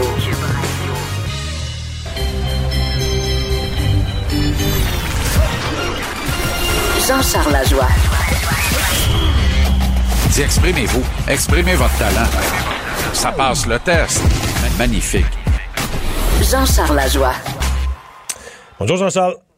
Ah, ben là, Mario, là, honnêtement, là, tabarouette. Party de Noël de Cube ce soir. Oui. On va un absent match. de taille, on ne l'a pas invité, il était en train d'y parler. T'es pas invité? Ben non, on m'a pas invité. Je peux pas Ben c'est un classique, ça. T'es invité. donc. Je t'invite, là. Comme Ah collaborateur quotidien. Ben là, Oui, oui, mais il, il est tard un peu, là. Ouais. Vendredi, les plans sont faits, là. Ah, mais je vous souhaite une agréable fête. Tu y seras, toi, Mario? j'y serai. J'y Bon, serai, ben voilà. serai sans faute. Amusez-vous bien. Amusez-vous bien. Euh, ceci dit, euh, bon, comment, comment résumer hier? Parce que Ben- Primo a bien gardé les buts une fois la nervosité du début passé, mais la nervosité du début a fait que le Canadien a perdu le match. On peut-tu dire ça? Ouais, je trouve que c'est sévère un peu. C'est sévère, ouais. Oui, parce que euh, je m'a- je m'attendais à ce que tu me dises ça, fait que j'ai fait une petite recherche. OK. Euh, Primo, hier soir, termine la soirée avec un pourcentage d'efficacité de 0.914. C'est C'est acceptable. le meilleur pourcentage d'efficacité par un gardien du Canadien dans un match depuis le 20 novembre dernier, alors que Price avait récolté 0.917 dans une courte victoire de 2-1 contre les misérables sénateurs d'Ottawa. Alors, il a fait 0.914, qui est 0.003 de moins seulement, contre l'une des meilleures attaques, sinon la meilleure attaque de la Ligue nationale. Tu sais, hier, là, je regardais l'avalanche du Colorado, puis eux, ils savaient là, que c'était le premier départ de Caden Primo, puis que le Canadien était faible en défense. Ils savaient également qu'ils n'avaient pas 60 minutes d'énergie dans les jambes. Ils avaient joué un match à Toronto la veille. Alors, l'Avalanche a tôt fait de mettre le match hors de portée. Évidemment, ça demeure une jeune équipe, l'Avalanche. La nature humaine étant ce qu'elle est, quand tu sais que tu domines ton adversaire à ce point-là et que qui plus est, tu prends les devants par trois buts, deux en première période, puis un troisième qui s'ajoute en début de deuxième, automatiquement, Mario, tu, Tu relâches un peu. Automatiquement, tu relâches, tu es un peu plus sloppé. Et là, il arrive des erreurs, il arrive des revirements, et il arrive des opportunités pour l'adversaire. Le Canadien en a profité. Le Canadien qui s'est battu vaillamment, Dans les, surtout dans Caden les, Primo. ouais, mais dans les dernières minutes de la troisième, le Canadien a eu, quoi, 10 grosses chances. euh, Ouais, des bonnes chances de marquer. Fancouz a été ouais, extra, excellent, c'est ça. Ouais, lui a fait le travail. Il s'est dressé comme un mur, puis il a dit c'est à moi de protéger cette victoire-là. Je suis le plus frais de la gang. J'ai pas gardé les buts hier. Tu sais, c'est Grobauer qui avait gagné le match de la veille à, à Toronto contre les Leafs. Alors, Fancouz lui a fait le travail. Euh, puis, tu sais, je reviens à Primo. Je pense pas qu'il ne, soit blâmé pour d'aucune façon. Je pense qu'il a très bien fait ça. Premier départ dans la Ligue nationale. Tu sais, il a une grosse face de bébé. Il y a 20 ans, le garçon, là. Non, mais ce que je dis, c'est que s'il y avait eu en, en première déjà la confiance qu'il y avait en troisième, je pense qu'il en aurait évité un, mettons. Un des deux premiers. Peut-être. on peut-tu penser mais- ça? Ben, peut-être, mais peut-être que Carey Price aurait donné les trois mêmes buts. Peut-être. Et oui. là, on dirait aujourd'hui, ben, Carey est parti en retard dans le match, puis il a coûté le match. Tu comprends? Fait que, autre personnage, autre joueur, autre situation, autre façon de l'évaluer et de le noter également ou de le renoter dans ce cas-ci. Moi, je, tu sais, ce que je retiens, c'est qu'il a été combatif parce que l'Avalanche a obtenu de bonnes chances de marquer quand même après son troisième but. Et là, Primo, une coupe de fois, la rondelle l'a frappé. Il a été, tu sais, vraiment, il a été chanceux à deux reprises notamment, dont une fois où la rondelle le fra- frappe sa jambière de plein fouet, j'ai l'impression qu'il a fait le saut. D'après moi, il s'est fermé les yeux sur le tir. Euh, puis il a vraiment été surpris par la, vitesse, la vie, la rapidité de se lancer, ça- de se lancer là. Puis faut- fallait l'entendre après le match dans le vestiaire, Mario. Un universitaire, c'est ça. Sa façon analytique, chronique de décortiquer ce qui venait de se passer. Ce qu'il nous a dit, dans des termes très, très, très précis, c'est je viens de faire un bac en goaler en 60 minutes. Autrement dit, l'expérience que je viens d'acquérir ce soir est inestimable. Et ça, c'est vrai. La vitesse de la Ligue nationale contre un des bons clubs de la Ligue en plus, la qualité de- d'exécution des gars devant lui, la précision des passes, la rapidité et la précision des tirs, c'est tout de l'inconnu pour un gars qui arrive de la Ligue américaine et précédemment des rangs universitaires américains. Alors lui arrive là hier et devant cet inconnu-là, il donne trois buts, ce que, que- ce que Kate Kincaid n'a pas fait une maudite fois cette année. La seule fois que Kincaid n'a donné que trois buts, il est venu en relève à Carey Price. Alors, puis il en a donné trois pareils. Moi, je trouve que c'est une bonne performance. C'est très encourageant. Pas mal plus que la culbute dont a été victime Yesperi Kotkaniemi contre Zadorov. Qui va être absent un Et- petit bout, là. Hein? Ben, Kotkaniemi, con- euh, commotion cérébrale. Euh, c'est euh, The Athletic, Artum Bassou, qui rapporte cette information-là cet après-midi. Claude Julien, évidemment, l'équipe a volé vers, euh, vers euh, New York. Newark hier après le match. Et euh, Claude Julien, il n'y a pas eu d'entraînement matinal, va parler à 5 heures moins quart tantôt. Alors, euh, probablement qu'on aura un bilan officiel du Canadien, mais tu sais, quand Arton sort quelque chose, normalement, ça sort pas de nulle part. Euh, c'est fondé. Alors, faut croire que dans le cas de Kotkaniemi, c'est une commotion cérébrale. Et c'est écœurant de dire ça, mais c'est pratiquement un moindre mal. parce que sur le coup, on craignait le pire. Il aurait pu se casser le cou là-dessus facilement. Pas d'audition pour Zadorov, même pas d'amende. Pas de suspension, encore moins. Et ce qu'on me dit du côté des autorités de la Ligue nationale, c'est qu'il n'y avait absolument pas matière, il n'y avait même pas matière à pénalité, selon eux, sur la séquence. Bon. Euh, là, euh, ouais. clair. là la, la séquence de défaite, c'est terminé. Mais ce soir, je veux dire que ce soir, je suis assez Ben, inquiet. parti, tu veux dire. Ouais, mais c'est ça. Là- je suis là, assez inquiet pour le Canadien- ce soir parce que hier, ils ont tout donné. Ils ont perdu, il a manqué un but, mais ils ont tout donné. Ils vont être fatigués, arrivent à New York. Et euh, là, ça serait s'ils perdent ce soir, ça veut dire euh, 10 défaites en 11 matchs quand même. là. C'est ça. 10 défaites en 11 matchs, et puis ça, c'est grave aux portes. Là. Euh, il va probablement être le temps d'agiter le drapeau de l'Océanique de Rimouski. Ah, Excuse-moi, le drapeau blanc. Euh, Mais t'es-tu inquiet pour ce soir, toi? Non, Non? pas du tout. Ah, pas du tout, parce que les Rangers sont sur un 2 en 2 également et ils ont laissé beaucoup d'énergie sur la glace hier dans la, vi- dans la victoire qu'ils sont parvenus à remporter. Et ils ont gagné un match hier parce que Gordjev, euh, qui est maintenant leur gardien numéro un, a été absolument sensationnel. Ce soir, c'est Henrik Lundqvist qui va être devant le filet. Et Lundqvist en a perdu, là. Tu sais, les gens qui accusent Price d'avoir perdu une seconde. Regardez Lundqvist ce soir. Vous allez voir c'est quoi trois. avoir perdu une seconde. Le roi Lundqvist, là, on est dans la passation des pouvoirs à Manhattan. Faut comprendre qu'Henrik Lundqvist, c'est le joueur le plus populaire de l'époque actuelle des Rangers de New York. Tu t'en vas sur l'île de Manhattan, euh, Mario, et puis tu l'as sans doute constaté parce que je pense que tu es allé à New York assez régulièrement. Mais tu t'en vas sur l'île de Manhattan et dès que tu vois quelque chose des Rangers de New York, c'est le roi Lundqvist que tu vois. C'est le joueur le plus populaire de l'équipe. Alors, c'est un, c'est un monument. Et là-bas, là, on tire pas aux poubelles les, les gars qui ont tout donné dans ce, cet uniforme des Rangers. Les gens continuent de l'acclamer, de l'aduler. Il est bien meilleur, d'ailleurs, à Madison Square Garden que sur la route Lundqvist. Mais Carey Price est très bon à MSG aussi. Je pense que ça va jouer entre les poteaux ce soir. Price va supplanter le roi Lundqvist. Le Canadien devrait l'emporter facilement, là. Au moins, je te 4 à dirais 0? par deux. Je te dirais par deux buts. Non, non, Carey risque d'en donner trois à fin de la veillée. 5 à 3. Mais, mais ça pourrait être 5-3 ce soir. Oui. Deuxième match en deux soirs. Alors que tout le monde va tenter de pas trop en faire. Finalement, il va s'en faire la trop puis croche. Ça va être n'importe quoi, mais ça va être une victoire du Canadien. Mais ce sera quand même uniquement la deuxième en, en 12 matchs. Là, Hmm. Il y a pas, euh, il y a rien pour, euh, c'est pas un gros char là. Puis là, le voyage dans l'Ouest canadien s'en vient. Moi, je redoute le reste du mois de décembre. Là, tabarouette, quand tu regardes le calendrier, c'est pas prenable tout le temps là, mais pas du tout. Là. À suivre. Merci, JC. Hey, les Eagles, hein? Non, ok, c'est correct. C'est- Non, mais t'es-tu au courant? Dans la division des Eagles, avec la défaite hier des Cowboys de Dallas, Oui. euh, j'ai vu là, dans les, les- les annales de la, la NFL que dans un cas comme ça, l'équipe Oui. qui va se rendre au wild card entre les Eagles et les Cowboys de Dallas va être forcée de mettre un sac de papier brun par-dessus son casque pour la, la fin de semaine des wild cards. J'espère. Salut. J'espère. Parce que là, là, le club qui va gagner cette division-là risque fort de la gagner à 7 et 9. Et à 7 sais. et 9 d'entrée en série, c'est une hérésie. Mais pire, Mario, ton statut de champion de division te confère l'avantage du terrain pour Ouais. le week-end des cartes sauvages. Ça, là, je ne comprends pas que la NFL n'ait pas modifié ce règlement-là sans attendre. Il aurait fallu faire ça il y a cinq ans. C'est la dernière Ouais. fois qu'un club de 7-9 est entré en série. Ça n'a pas de maudit Mais- bon sens. Dallas club- va recevoir les Niners de San Francisco dans le premier match des séries. Ben, voyons donc. Hmm. C'est ridicule. Mais je pense que les Eagles puis les, les Cowboys devraient tirer ça aux cartes. Là. Ça serait moins gênant, ouais, moins ouais, gênant sur le terrain. Pile ou face. Fin de l'histoire. Salut, bonne fin de semaine. Bon week-end, Mario. Salut. Et on parle culture maintenant avec Anaïs. Hello. Bonjour Anaïs. Euh, oui, euh, Polytechnique aussi, les volets culturels, publication d'un livre euh, ce matin d'ailleurs.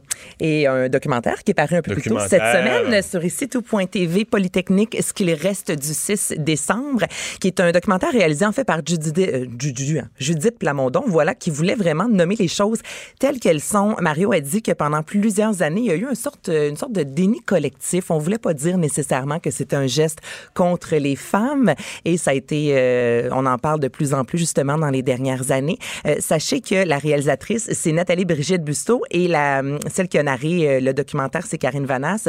Deux femmes qui ont Elle, travaillé ça. avec Denis Villeneuve sur le film Polytechnique. Donc, les femmes connaissent très, très bien euh, ce sujet. Et là, je vais vous faire entendre un extrait. Je vous conseille fortement d'écouter ce documentaire-là.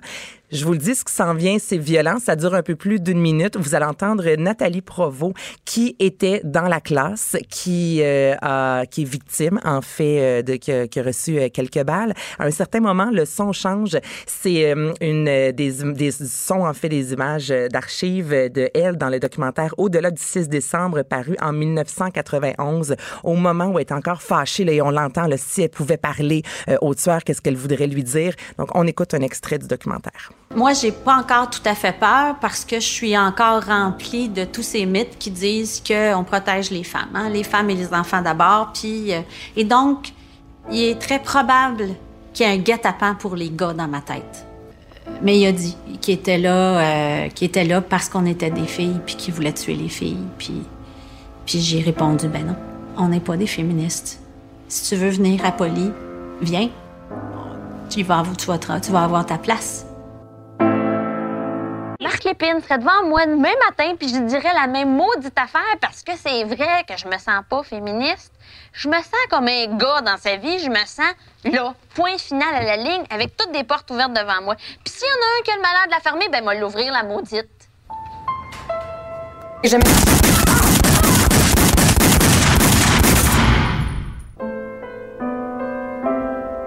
C'est très rapide. Moi, j'ai tourné la tête. J'ai vu les yeux d'une de mes consoeurs mourir. Je savais qu'elle était morte. Et mon réflexe, puis je, je, je, je sens encore mon corps se tourner pour se cacher dans le mur. Donc, j'étais debout devant lui et je me suis retournée pour mettre mon visage dans le mur. Puis je comprends, à cause de l'angle des balles dans mon corps, que j'ai fait 360 finalement. Écoute, c'est moi qui ai fait le montage, là. Puis je l'ai écouté euh, en faisant le montage et à chaque fois, je suis estomaquée à quel point il y a de l'émotion. C'est- C'est c'est violent, c'est perturbant, c'est Mais le- nécessaire. Le, film euh, avec Karine Vanasse, c'était quelque, quelque chose, chose. aussi. On avait voulu reconstituer, le faire vivre, mais moi, ce qui me frappe quand même, c'est que 30 ans plus tard, là, moi, j'avais, moi, j'ai exactement l'âge de mettons, à- j'avais peut-être 20 quand les- la plupart avaient 21, 22, 23, là, mais disons que c'est exactement du monde de mon âge. Mais tu te souviens, t'étais où? Parce qu'on Ah, compare, quand le documentaire commence, c'est ça. On dit qu'on compare ça au 11 septembre. On dit que tout le monde, moi j'avais deux Ah, ben ans, oui, ben mais que oui, tout ben- le monde se souvient exactement ce qu'il faisait à ce moment-là. Totalement, là. Totalement, totalement, totalement. Et. euh, mais ce qui me frappe, c'est que 30 ans plus tard, on pourrait penser qu'on souligne le 10e anniversaire, euh, bon, le 20e, le 25e, mais tu sais qu'il y a une espèce de... Faut pas oublier, là, mais tu sais que l'importance diminue de l'événement. Et c'est comme si là, le 30e, ici, il y a une série de choses qui se sont passées, de symboles forts, euh, de, de- de- d'interprétations plus solides. C'est comme si ça a pris quasiment 29 ans pour que la, poussière retombe, puis qu'à la 30e année, il y a des choses qui se placent. En tout cas, moi, c'est comme ça que je le sens cette année. là Ben oui, c'est comme avec le mouvement MeToo, entre autres. Les femmes, dans les dernières années, ont vraiment pris leur place. Ça fait longtemps au Québec, oui, que les femmes prennent leur place, mais avec notamment le mouvement MeToo, je pense qu'au niveau, euh, dans la sphère publique, il y a vraiment un avant et un après. Donc, c'est sûr qu'avec Polytechnique, on en parle énormément. Et ce que j'aime du documentaire également, c'est qu'on rencontre des professeurs, des, des hommes qui étaient là, qui racontent comment ils ont vécu. En un qui dit, moi, j'avais Marc Lépine devant moi, qui a baissé son arme pour me laisser sortir de la classe et ensuite, il a relevé son arme pour tirer sur des femmes. Tu sais à quel point c'était contre les femmes et ce sont des choses qui n'étaient pas nommées nécessairement à l'époque. Et justement, ce soir, tu en as parlé en début d'émission, il y a 14 faisceaux lumineux qui vont s'illuminer 17h10. Euh, le premier faisceau en raison, euh, c'est à ce moment-là que le premier coup a été tiré. C'est Moment Factory qui seront euh, derrière ça. Il y aura une chorale également qui sera sur place, 150 euh, Ça va chanteurs. être grandiose et, vi- et visible d'un peu partout là, à Montréal. euh, donc, Ouais, moi, une commémoration petite remarquable. neige, juste comme Ben, pour c'est ce qu'il y avait comme décor. si tu vois les images là, dans la cour quand les ambulanciers arrivent, il y avait c'était exactement ça ce Mhm. soir-là. là. C'était une petite neige de Noël. C'était exactement ce Ben, que c'est ce que je souhaite euh, ce soir. Donc, allez faire un tour sur le Mont-Royal si vous en avez la chance. Tu veux me parler d'Andréane Amalette? Ben oui, on va, on va changer. là. On va y aller dans le, le plus léger, un extrait de la chanson Fou. Je vais la chanter. Oh non, pas besoin. Merci, Joanie.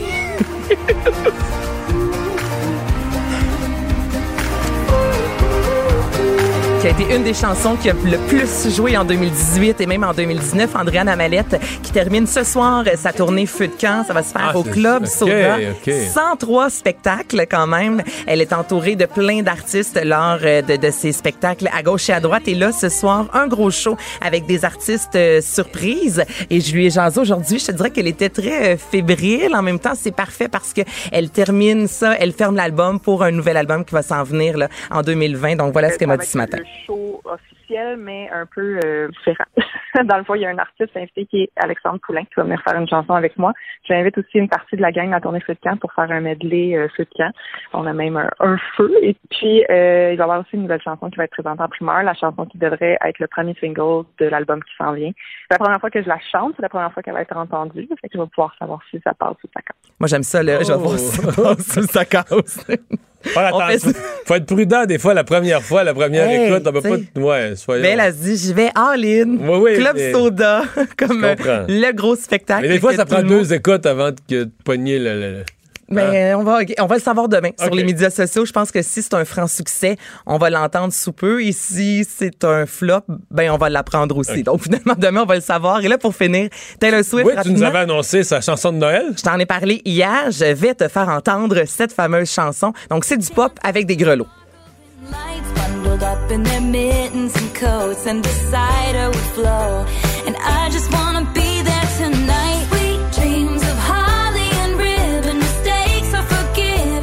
Jonathan Trudeau qui est en régie, qui me dit qu'il est un peu à bout parce que chez lui, c'est depuis le 1er novembre qu'il y a de la musique de Noël. Mais si on met trailer avec des grelots, ça fait une une chanson de Noël. Mais le vidéoclip fonctionne et vraiment sur les médias sociaux parce que ce sont des images d'archives. Lorsqu'elle était jeune, ses parents filmaient beaucoup à Noël. Donc là, on voit Taylor Swift à 6 ans avec un chat à côté d'un sapin de Noël. Ça fonctionne. Au niveau de la chanson, c'est un peu à la Maria Carey. Mais je- Oui. est-ce que c'est bon? Est-ce que c'est pas bon? C'est de la chance. C'est de la Ça musique de. Noël. Ben, ça va marcher. On sait déjà que ça va marcher. Merci, André. Mario Dumont. Il s'intéresse aux vraies préoccupations des Québécois. La santé, la politique, l'économie. Le retour de Mario Dumont. La politique, autrement dit. Alors, euh, Alexandre, dans l'actualité, c'est un peu euh, malheureux en cette journée de commémoration polytechnique, mais la police de Montréal qui a dû révéler une arrestation de ce qu'on appelle un admirateur là, de l'auteur de la, la tuerie de Polytechnique. Oui, un blogueur antiféministe de 70 ans, euh, un homme du nom de Jean-Claude Rochefort, qui a comparu aujourd'hui. Il a été arrêté hier soir par le SPVM. Euh, il fait face à des accusations de- d'avoir fomenté la haine envers les femmes. Euh, il fait entre autres l'apologie sur divers euh, serveurs, divers blogs euh, du responsable de la tuerie de la Polytechnique. Euh, il y a divers techniques d'enquête qui ont dit qu'ils ont permis de l'identifier comme l'auteur de ces publications-là. Il a été arrêté à son domicile. Il y a une perquisition de son matériel informatique qui a eu lieu. Il va re- demeurer détenu toute la fin de semaine et revi- reviendra en cours lundi pour son enquête de remise en liberté. Faut dire que ce monsieur-là de 70 ans avait déjà été arrêté pour un crime similaire en 2009, encore une fois, pour avoir fait des menaces contre les femmes. Ouais. Mais c'est triste à dire, mais il n'y a pas un auteur d'une tuerie, d'un carnage, de n'importe quoi, qui a pas un, deux, trois admirateurs, euh, crackpot admiratif d'un autre crackpot. Euh, c'est tous, tous, tous ont. Et c'est aussi le, le- le- le bien sombre rappel quand même que les, les- les auteurs de, de- de- de choses antiféministes, ça existe encore, puis on en voit euh, encore la preuve aujourd'hui. Merci, euh, Alexandre. On a de la grande visite en studio. Jonathan Trudeau, salut. Salut Mario. Qui est à Montréal, parce que là, c'est le party de Noël. Même les gens de Québec, se... on se rabat sur Je Montréal. manquerai pas un party de Noël, là, c'est sûr. là. Euh, on, on fait dans l'émission aujourd'hui, Jonathan, le, le tour des quatre partis pour faire leur bilan de session. On va parler aux gens du Parti québécois et de Québec solidaire euh, dans les prochaines minutes.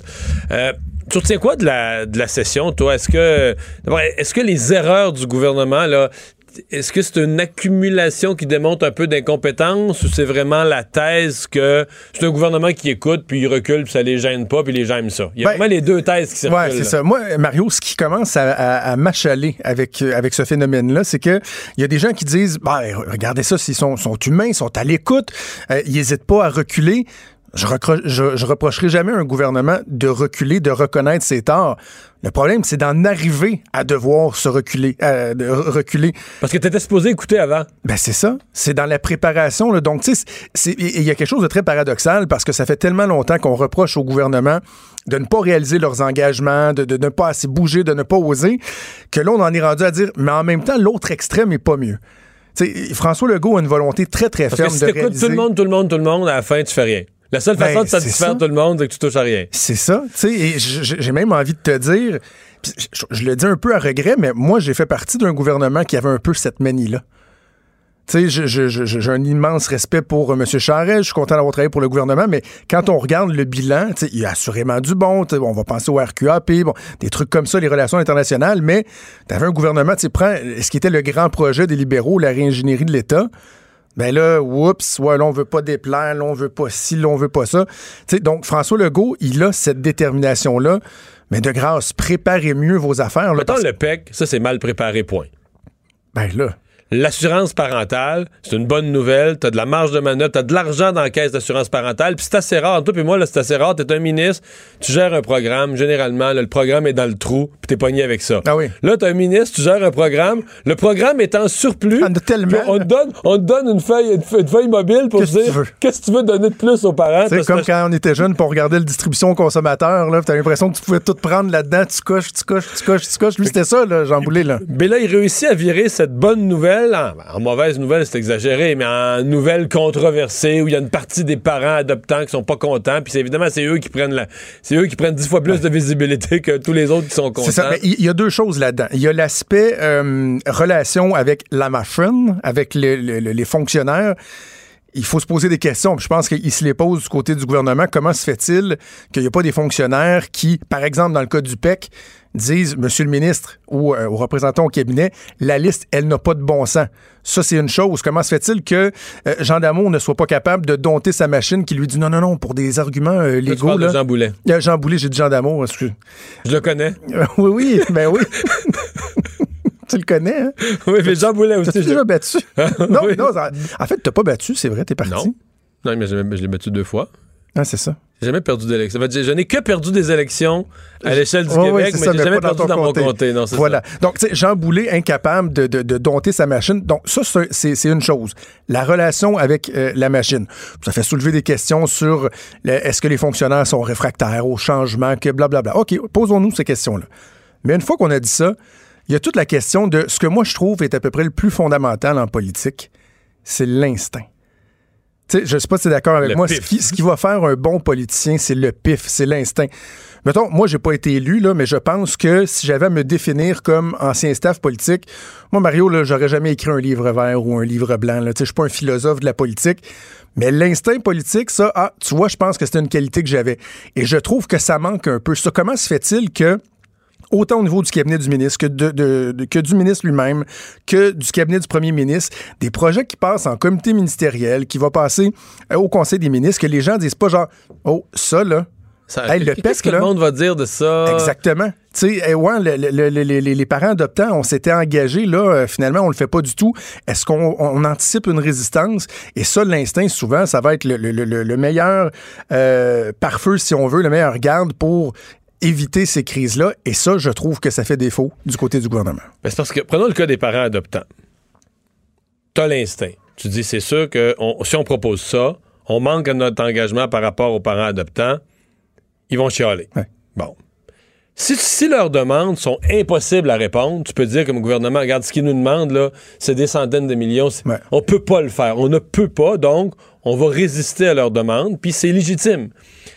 Mais si c'est 4-5 millions, puis que tu te dis, ah, je serais prêt à leur donner anyway la semaine prochaine, mais là, si tu anticipes que tu vas te faire une semaine de mauvaise couverture médiatique pour finir par leur donner pareil, là, c'est du gâchis pur. Là. Aurait été mieux de penser avant. Là. La question, c'est est-ce que je suis prêt à subir du dommage pour ça? Est-ce que je suis 3 assez millions. ferme là-dessus pour, pour quelques millions? Donc, ça, euh, ça fait défaut. Par contre, bon, évidemment, il faut reconnaître le fait qu'il réajuste le tir. Il n'y a rien de pire qu'un gouvernement qui s'entête soit parce qu'il il est convaincu d'avoir raison ou parce que par ego, euh, veut pas reculer. Ça, il le fait pas. Et heureusement que le premier ministre est là, là. Comme dans le cas de Jean Boulet, moi, j'ai eu la confirmation. que c'est le premier ministre qui a mis son, son point sur la table puis qu'il dit c'est pas que- vrai que je vais me faire accuser de pas réaliser mon engagement. Lui et son entourage ont quand même une boussole. là. Oui, ils ont voir venir, euh, voir venir l'opinion publique, naviguer. euh, Très grande concentration du pouvoir au cabinet du premier ministre. très rare, ça. Sans rentrer dans l'inside baseball pour les gens qui nous écoutent en, en- en- le vendredi après-midi, là, il n'y a pas de comité des priorités. Et ça, faut, pour que les gens comprennent c'est quoi. Ah, ah oui? Il y a deux membres. François Legault et Martin, Koskinen. Koskinen. Quoi? Mais, mais c'est vrai pour que les gens comprennent. là, normalement, il y a un gouvernement, un comité des priorités, donc vous avez le Conseil des ministres, mais il y a un comité des priorités avec quelques ministres ciblés qui sont influents, qui ont un bon jugement, et tout passe par le comité des priorités avant éventuellement de cheminer, entre autres, au Conseil des ministres. On a décidé de ne pas faire ça au cabinet du PM actuel, de concentrer les décisions dans le staff politique autour de François Legault. Mais t'es d'accord avec moi que le comité des priorités, on vient de le nommer, là. Ils sont deux. Ah, je, ben, T'en ajouteras un troisième? euh, Stéphane Gobeil. OK. Non, mais il y, a- il y a des gens forts, là. Oui, oui, oui, Mario Lavoie, qui avait beaucoup apprécié quand toi et moi, on avait parlé de lui à LCN. Je euh, parle plus de lui. t'as- même, même pas le droit de donner son nom à mon émission. J'ai fait exprès. Je t'invite dans mon émission. tu me mets dans le trouble. On va passer à autre chose. Bon, c'est bon, bon, bon. Euh, parlons des partis euh, d'opposition un, un instant. Qui- dans le message, là, je trouve qu'il y a, il y a- un double message. C'est-à-dire que les partis d'opposition reprochent au gouvernement une certaine incompétence et qui recule. En même temps, le reproche, reproche au même gouvernement de ne pas avoir d'écoute, là. Et un moment donné, il faut que tu choisisses. C'est-à-dire, est-ce que c'est un gouvernement têtu ou c'est un gouvernement incompétent et mou qui, qui recule après coup, mais c'est deux affaires, tu comprends? Ben, ça dépend du dossier, Mario. Oui, je comprends. Dans le cas des maternelles 4 ans, c'est un gouvernement entêté. Dans le cas du PEC, ah, quelle improvisation. Vous allez beaucoup trop vite, vous faites des flip-flops. Mais sûr qu'à un moment donné, il faut que tu choisisses. Si tu veux mettre une étiquette dans le front du gouvernement, faut, tu peux pas mettre les deux. Tu peux pas mettre un gouvernement hésitant puis qui, qui recule puis tout ça, puis à la fois un gouvernement mat à mort qui fonce comme un taureau. Parce que quand tu, si tu l'accuses des deux choses, des gens se disent, bon, le gouvernement doit être juste équilibré finalement. Ben, c'est ça. Ben, en fait, c'est qu'on a l'impression qu'ils savent pas de quel bord prendre euh, le gouvernement. là. Jean Lapierre disait à l'époque, c'est comme attraper un, un cochon euh, graissé, là, ou une truite là, dans une chaloupe. Ils savent pas comment le prendre. Parce que peu importe l'angle qu'ils utilisent, on dirait que ça percole pas dans la population. Non, mais ça, c'est pas ce que tu dis là. C'est qu'il faut que tu l'attaques deux ans sur la même affaire, puis à un moment donné, ça va pogner. Mais si tu l'attaques de toutes sortes de manières, tu comprends, tu l'auras jamais. Là, tu, vas- tu l'auras jamais, là. C'est ça. T'sais, si tu pognes le cochon toujours par le même bout, à un moment donné, tu vas finir par dégraisser ce bout-là. Ben, tu sais, c'est ce qu'on avait fait avec l'ADQ à l'époque. Ben, pour vrai, oui. Tu de, de- de te définir. euh, Toujours avec le même Parce que message, sur là. quelques dossiers, il y avait eu un- une modification de position, d'y aller avec pas les-. Je, ça non plus, j'ai pas le droit d'en parler. Faudrait que tu me donnes la liste Non, la prochaine droit, fois. C'est comme le vocabulaire non parlementaire. Ça, t'as le droit. T'as pas le droit d'en parler. Ça, mais, il reste que en politique moderne, c'est probablement un des meilleurs exemples. Ça, puis Pauline Marois et la déconnexion euh, par rapport à la population, c'est le travail que vous devez faire. J'ai envie de dire, c'est ça, que l'improvisation, ça commence un petit peu euh, à être, euh, à être euh, efficace, à être payant, un petit peu. Je veux dire ceci sur les partis d'opposition, Mario. À l'Assemblée, je suis obligé de te dire que dans la dernière session, si on compare aux autres sessions à date depuis que le gouvernement est en place, ils ont fait un excellent travail. Il travaille fort, là. Il travaille fort. dossiers, le Parti euh, libéral a accepté qu'il était devenu un parti d'opposition, euh, a réussi à faire reculer le gouvernement à quelques reprises pendant cette session-là. Mais comme euh, notre collègue Emmanuel Latraverse me le faisait remarquer ce matin, il faudrait aussi que les partis d'opposition comprennent que ce qui se passe à l'Assemblée, ça n'a pas un gros influence dans l'électorat. À la limite, on peut, on peut s'en désoler, là, que les gens ne sont pas en train d'écouter la période de questions qui, est- qui est plate à mort et, et Ben, les commissions parlementaires, mais ils le voient pas nécessairement. ça. Donc, ils doivent essayer de, de- de prendre ça puis de l'amener dans l'espace public. On n'a plus de temps, je vais t'envoyer un cue là-dessus, une affaire là-dessus. Moi, je fais du direct qui est deux jours par semaine en session régulière et pendant la période de questions, donc 10 heures le matin. Puis le chef de pupitre qui travaille avec moi, il regarde ça, puis on présente des fois un petit peu de période de questions. Une question de temps en temps, une par jour. Puis euh, on essaie de couvrir tous les partis, quoique on fait ça comme on peut, parce que des fois, il y a une entrevue Ah en cours. Mais notre critère, c'est, mettons, on part des fois le matin en disant, il y a deux gros sujets. Je sais pas, moi, les, les CHSLD ou des affaires qui, pour nous, sont, sont de la grosse actualité. Nous, là, notre jugement, c'est qu'on pense que c'est de ça dont Ouais. le monde parle. C'est au déjeuner, les, les nouvelles qui touchent les gens.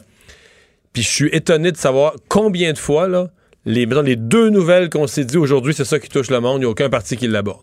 Et On particulièrement. couvre pas la période des questions parce que les partis, eux, ils sont sur le projet de loi 30 quelques, 40 Ouais. tout ça. Ils sont sur les projets de loi dont ils parlaient hier, puis avant hier, puis ils pensent, mais ils ne sont pas sur Il, ne parle pas raison. des choses dont la population parle aujourd'hui. Absolument raison. Et là-dessus, Pierre Arcan, qui est le premier à se lever en chambre à la période de questions. Donc, quand vous autres, vous avez le focus, là, oh, la période de questions commence, ils vont faire lever le premier ministre. J'aime bien M. Arcan, fait, fait pas un mauvais travail, mais là-dessus, il y a de grosses lacunes. là. Souvent, il, il manque la cible, il rate la cible totalement avec sa première question. Des questions fourre-tout qui vont un peu partout. Ça rend la tâche facile à François Legault. Ça va pas chercher l'intérêt de la population, puis ça aide pas les partis d'opposition. Ben, ça passe pas aux nouvelles. Ben non, c'est ça. Ils ont réussi une fois à peu près dans la session, c'est quand ils ont fait la période de questions au complet sur le PEC. Oui. Ça, c'est une bonne Là, là, avait stratégie. Tout le monde, là. là, il y avait de quoi. Mais sinon, quand est-ce qu'on entend Pierre Arcan, période de questions, dans un bulletin de nouvelles? Jamais. là. Mais c'est parce que la période des questions, c'est rare que ça fait la nouvelle. Ça fait la nouvelle, mettons que des gens souffrent dans les CHSLD, on a des nouvelles données, quelque chose. Là, s'ils en parlent à la période des questions, on va inclure ça dans la Hmm. Oui. nouvelle. On va dire en chambre, l'opposition a pris la défense de ces gens-là. Mais c'est pas la nouvelle. C'est pas, pas la période des questions qui fait la nouvelle. C'est que les- à la période des questions, les parlementaires parlent de la nouvelle, amènent de l'eau au moulin, euh, forcent le gouvernement à répondre. Et ça, je trouve que ça manque un, un petit peu. Jonathan, merci. Hey, c'était le fun. On se retrouve ce soir pour le Yes. party de Noël de Cube Radio. Et sans plus tarder, on continue à faire le bilan des, des partis, le bilan de la session. Euh, Martin Ouellette euh, est avec nous du Parti québécois, le leader parlementaire euh, de- du Parti québécois à l'Assemblée. Bonjour, M. Ouellette. Bon après-midi, M. Dumont. Satisfait de cette session euh, du travail du PQ comme opposition? Oui, parce qu'au final, on avait convenu, après le choc électoral, de, de- de se recentrer, de, de- revoir un peu la façon de fonctionner du Parti québécois. On a fait notre bilan sans avec, avec modestie, mais aussi notre plan d'action. Bref, au final, on est arrivé où ce qu'on voulait être. Une opposition de proposition structurée, prête à la prochaine étape, c'est-à-dire la course à la chefferie. Donc, pour nous, puis je vous écoutais tout à l'heure, euh, on, on essaie de faire reculer le gouvernement sur certains enjeux. Et pour Ouais, nous, ben, fait- Faites-moi donc votre là, bilan avec des, des dossiers où vous dites, vous, vous sentez que vous avez fait bouger des choses, changer des choses, empêcher des choses. Ben, c- la, la première chose, c'est assurément notre collègue Véronique Yvon sur le régime RQAP pour les parents adoptifs. C'est vrai. Euh, ça, effectivement, là, puis je vous entendais dire tout à l'heure, euh, la période des questions, comment ça fonctionne, il y a un sujet du jour, puis on y répond. Mais nous, ça a été à l'inverse. On a mis ce sujet-là, et par la suite, les médias ont embarqué, puis c'est là que le gouvernement a reculé. Fait que des fois, on réussit, dans certains cas, à, à installer une trame narrative qui fait que ça n'a pas de bon sens, puis le gouvernement, avec la pression, avec la mobilisation, avec les médias, n'a pas le choix de reculer. Fait que on l'a fait avec, avec Véronique Yvon. Et c'est sûr qu'on lâche pas le morceau, notamment aussi pour euh, le, projet de loi 34 sur, euh, sur les trop perçus. Pour nous, c'est pas la bonne chose à faire. C'est c'est 1,5 milliard qui aurait dû être retourné en posant un projet de loi pour le faire. On aurait dû le faire. Donc, de ce côté-là, on, on lâchera pas. Et, et je pense que le gouvernement aurait dû nous entendre, nous et les oppositions, c'est-à-dire de scinder son projet de loi, euh, donner 1,5 milliard aux Québécois et par la suite discuter de, de- de- des, pouvoirs affaiblis euh, de la régie. Et là, on aurait eu un véritable débat. Mais il s'entête. Est-ce que le Parti québécois euh, finit la session en meilleure santé? Mettons, si on se reporte il y a un an, le lendemain de l'élection, euh, euh, PQ était sonné évidemment par le résultat. Euh, je sais que vous, vous accrochez sur un sondage léger qui vous a donné quelques points de plus. En même temps, dans Jean Talon, ça s'est pas démontré. Est-ce que le PQ est en meilleure santé aujourd'hui qu'il y a un an, là, au, au tout lendemain de l'élection? Oui, absolument. On a fait un, un exercice aussi de conscience. On a pris acte du résultat de l'élection et on s'est demandé quelle était la meilleure façon de, de répondre aux aspirations des Québécois et des Québécoises. Et par notre action, par, les- par notre action politique, pardon, par la présence des collègues, même si on est juste neuf, pas juste à l'Assemblée nationale, mais dans les circonscriptions, on a pu être, on a pu être capable, pardon, de porter notre message et porter un message fort pour les régions du Québec, à savoir que on est toujours un parti pertinent, on a toujours la cause la souveraineté à cœur, mais surtout, on a un projet plus grand que nous et on, on- on ne lâchera pas cet objectif-là. Martin Ouellette, merci de nous avoir parlé. Au revoir. Merci, M. Dumont. Le leader parlementaire euh, du Parti québécois à l'Assemblée nationale.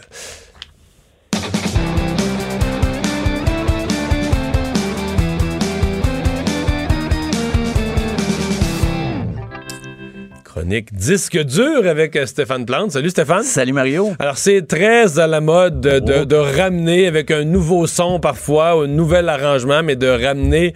On est dans la nostalgie là. Ah on oui. fait des vieux films. Oui, Et c'est aussi vrai en musique, les groupes des années 80, des années 90. Euh, ça revient. Mais, mais tu sais que mon fils, qui est un DJ. Euh, Ah ouais? très partiel, mais quand même.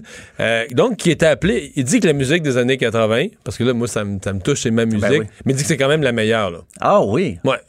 Selon lui, c'est ce qui sonne le mieux. Euh, Ah, dans un bar, ça, tu veux que ça lève. C'est la musique, même les jeunes aiment la musique des années 80, selon lui. Là. Ah ben, mais je pense que les promoteurs de tournée euh, à l'international le savent. Savent ça, oui. Ah oui, ça marche. Euh, surtout qu'en 2020, il y aura beaucoup de commémorations de 50 ans d'un album, 30 ans d'un hit. Quel à l'anniversaire d'un groupe qui va célébrer ses 30 ans? Ben, en 2020, il y en a plein. Qu'est-ce qui est déjà annoncé, là? Pearl Jam qui va tourner. Ben, Pearl Jam n'était pas séparé. Par contre, on dit que c'est un retour. C'est un retour à la scène, en fait. Mais il n'a jamais été séparé, eux. Jamais été séparés, mais ils ont été quand même, depuis 2013, plus ou moins actifs. Pas d'album. Et ils vont tourner avec les Pixies, un groupe des années 80-90, qui, eux, ont arrêté quand même assez longtemps et sont revenus depuis quelques années déjà. Une grosse tournée? Grosse tournée. Pas de date annoncée pour Montréal, mais on projette très loin. J'ai l'impression que quand Pearl Jam va annoncer des dates pour l'Amérique du Nord, ça va être un gros événement en soi. Donc, on veut pas tout dévoiler d'un coup. Pour le moment, on parle des dates euh, à l'été pour Pearl Jam dans les gros festivals Lollapalooza à, à Paris, euh, à Stockholm, mais ils vont se promener partout. Ça va se finir le 22 juillet, mais je suis certain qu'à l'automne, on va il y aura entendre de l'Amérique du Nord. là. Ah, c'est certain, Pearl Jam, parce que c'est leur 30e anniversaire de fondation en 2020. Je peux pas croire qu'ils vont pas jouer dans leur propre pays, qu'ils vont pas jouer euh, même à Seattle, d'où- ils viennent. Fait que c'est à surveiller. Pearl Jam qui même, il y aura un album en préparation. On dit tout ça au conditionnel dans les communiqués, mais... Ça veut dire Pearl Jam, euh, ça a été fondé en 90? Oui. Donc, ça veut dire que c'est des gens qui ont aujourd'hui, quoi, 50... Fin 50 55 ans, ouais. cinq- Ouais, ouais, à peu près. Donc, mais ils font encore de, de la musique, chacun de leur bar. Des fois, ils ont eu des Je dis ça parce qu'il y en a de 75 là, qui font... Ben oui, Robert Charlebois, hier, Ouais, ouais. euh, quelqu'un de disque justement, est allé voir ça. on oublie là, qu'il a 75 ans. Il est très, euh, très à l'aise, très en forme sur scène. Donc, euh, ben, Pearl Jam, ils sont plus jeunes. Eddie Vedder plus jeune que Robert Charlebois. Puis, aux dernières nouvelles, il est en très bonne forme. OK. Euh, il y a Alanis Morissette aussi. Oui, mais ça, cette semaine, là, qu'on a vu semaine. réapparaître en force. Parce que ces, ces trois gros hits ont eu 25. Ils vont avoir 25 ans en 2020. Donc, elle a fait une tournée très féminine avec Garbage, Liz Fair, qui était très active dans les années 90, elle aussi. Puis elle a décidé de revenir. Elle a fait des grosses sorties. Elle a lancé euh, une chanson, Reasons I Drink. Puis il y a sûrement un album. Il y a un album qui va suivre. Donc, elle remet la machine en marche et puis on, on va voir qu'est-ce qu'on on peut Préparer sa retraite, là? Peut-être. Faut ben mettre oui. des sous de côté pour sa retraite? Eh, ben, si jeune. Ah, si je suis jeune. trop, je suis trop pragmatique.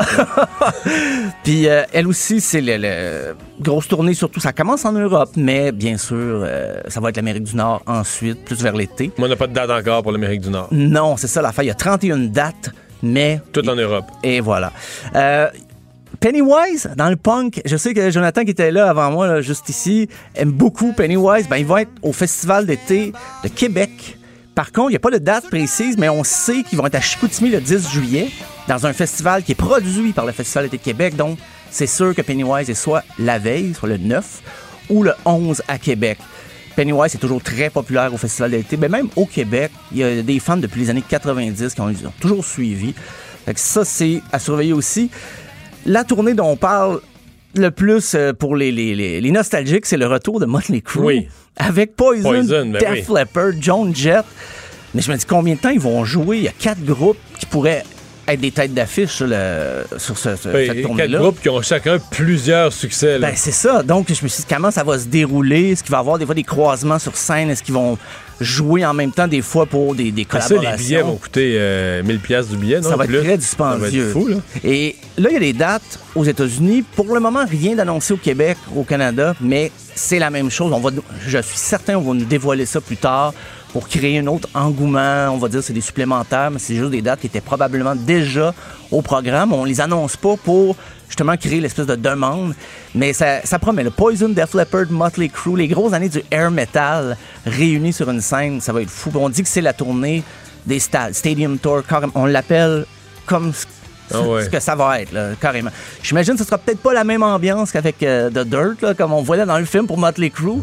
Les gars se sont assagis un peu, Oui, j'imagine. avec l'âge, euh, ça nous fait tout ça. Ah ben, tant mieux pour, pour les gars de Motley Crue, je pense que c'était... si vous C'était mieux, oui, c'était dur. S'ils voulaient survivre, il n'y avait pas le choix. Puis, mais le plus drôle, c'est qu'en 2015, il avait signé un contrat comme quoi jamais ils reviendraient ensemble. C'était une condition, là, non, on revient pas, on- ni en studio, ni sur scène. Et finalement, ben, ils sont revenus, ils vont faire la tournée cinq ans plus tard. Ils ont même fait une vidéo où ils font exploser le contrat. Ça a un sens de la mise en scène comme Motley Crue. Ça les a jamais quittés. Et puis, semble-t-il, c'est quand ils ont fait le film de Dirt, ben, ils ont été consultés, ils ont assisté au tournage. Et là, ils se sont rabibochés tranquillement. Fait que les gars sont revenus ensemble. Parce que Vince Neil et les autres, ça allait plus ou moins bien. Le- les directions, dès les années 90, ça allait pas très bien. Mais là, semble-t-il qu'ils vont jouer des hits. Donc, ils vont pas s'obstiner sur les nouvelles chansons. Et euh, justement, l'album Dr. Feelgood a eu 30 ans euh, tout récemment. Donc, réédition. Fait que tout ça marche très bien. Euh, c'est les, les astres sont alignés pour Motley Crue, Poison, Def Leppard, Joan Jett. Et là, on change Parce que de Def musique. Leppard, les autres, ils ont, Oui. eu, ils ont eu deux époques. Moi, j'ai j'ai Oui, connu oui. les années 80, vieux Def Leppard, le High and Dry, Pyromania. Il y avait trois albums. Puis là, il y a eu une espèce de petite pause. Puis après ça, c'est revenu un peu moins. euh, Ouais, ils ont essayé de l'alternatif un peu les années Ouais. 90, même un peu de, de- de techno des fois dans leur son. Ça leur a pas réussi. Fait que maintenant, leur tournée, c'est du hit à côté, une chanson après l'autre. C'est vraiment. Ben, l'album Hysteria, d'ailleurs, qui, qui- Ouais, mais c'est l'album, là. On dirait que c'est un greatest hits, mais il est sorti comme ça, avec un pacing, toutes des chansons qui étaient très populaires. Et euh, maintenant, je pense qu'ils s'en tiennent surtout à ça. Euh, on va changer de son. Oui. La tournée 90s Nostalgia Electric Circus Edition Tour. À quoi? Je sais pas si tu te rappelles. Non, mais ça, on en a parlé cette semaine avec Anaïs, parce que c'est- c'est tous des groupes d'un- d'un single, Ben d'une oui. là. Ben c'est pour ça, ils vont tous être ensemble. Euh, FL65, Two Unlimited, Vanga Boys. Grosse tournée du 16 au 22 juin. Euh, au Canada, pour le moment, pas d'arrêt prévu au Québec, mais ils vont pas dans toutes les. euh, Non, ils vont à Terre-Neuve, ils viennent pas à Montréal. c'est ça, c'est J'étais étrange. déjà, j'étais outré. Ouais, je sais pas si les gens de l'île du Prince-Édouard aussi sont déçus, mais au Québec, j'étais étonné parce que c'est des chansons qui ont marché quand même, qu'on entend sur des compilations, des fois des soirées des années 90. Et j'ai fait, oh là, quel. Ça va être drôle, ça, quand même. Mais est-ce qu'on me dit à quoi n'a jamais vraiment arrêté? C'est- Je t'avoue j'avais pas suivi. Ils ont arrêté à d'avoir du succès. Ils ont arrêté, ça c'est certain. ça, c'est concret. Mais euh, quelqu'un m'avait dit, euh, je sais pas d'où il tenait cette information-là, qui disait non, ben à quoi ils ont continué, ils ont juste été moins populaires. Mais là maintenant, ils ont comme paquet Mais ça, je trouve que c'est tellement bon, ce tournée-là, parce que tu fais écouter les chansons là, aux gens, Ouais, comme ouais. Anaïs m'a fait cette semaine. Puis on a toute l'impression, ah, c'est des chansons qu'on a entendues, qu'on a dansé Ah, là-dessus. Puis tu dis, c'est vrai que si tu me demandais qui a chanté ça, là, j'ai aucune idée. Ah, non. là, arrive à l'autre, j'ai aucune idée. Arrive à l'autre, Ah, c'est- j'ai aucune. Là, tu me nommes les groupes, puis c'est tous des nobody. Les groupes ont, Ah, ont oui. pas d'existence. C'est un hit. c'est interchangeable des fois un petit peu dans le son là puis ben j'imagine que ça do- doit donner un bon spectacle si on apprécie si on veut se remémorer mais je je vais pas courir après les billets je vais Non, non, être c'est pas- sincère euh, avec toi Euh, et le dernier là je remonte à un peu plus loin Aerosmith qui en 2020 vont célébrer leurs 50 ans Euh, mais eux autres, ils n'ont pas arrêté de jouer non plus. Ils étaient même en résidence à Las Vegas jusqu'en 2019. Mais là, ils repartent ça, ils repartent la machine. 14 shows à partir de, juin. Et euh, des nouvelles chansons. On nous dit peut-être des nouvelles chansons. Puis Aerosmith, ben, la, la machine est repartie. euh, depuis 70, ils n'ont jamais arrêté, vraiment. Des périodes plus creuses. Mais tout le monde a l'air en bonne santé, malgré les, les excès du passé. Pas au courant. Ah, écoute, C'est ben- des rumeurs. Ouais, ben le chanteur puis le guitariste dans les années 80, c'est... D'après moi, c'est des rumeurs. ça. Ouais, c'est ça. Faudrait vérifier. Merci Stéphane. Merci. Salut, bon Week-end. week-end. On s'arrête, Gabriel Nadeau-Dubois. Au retour.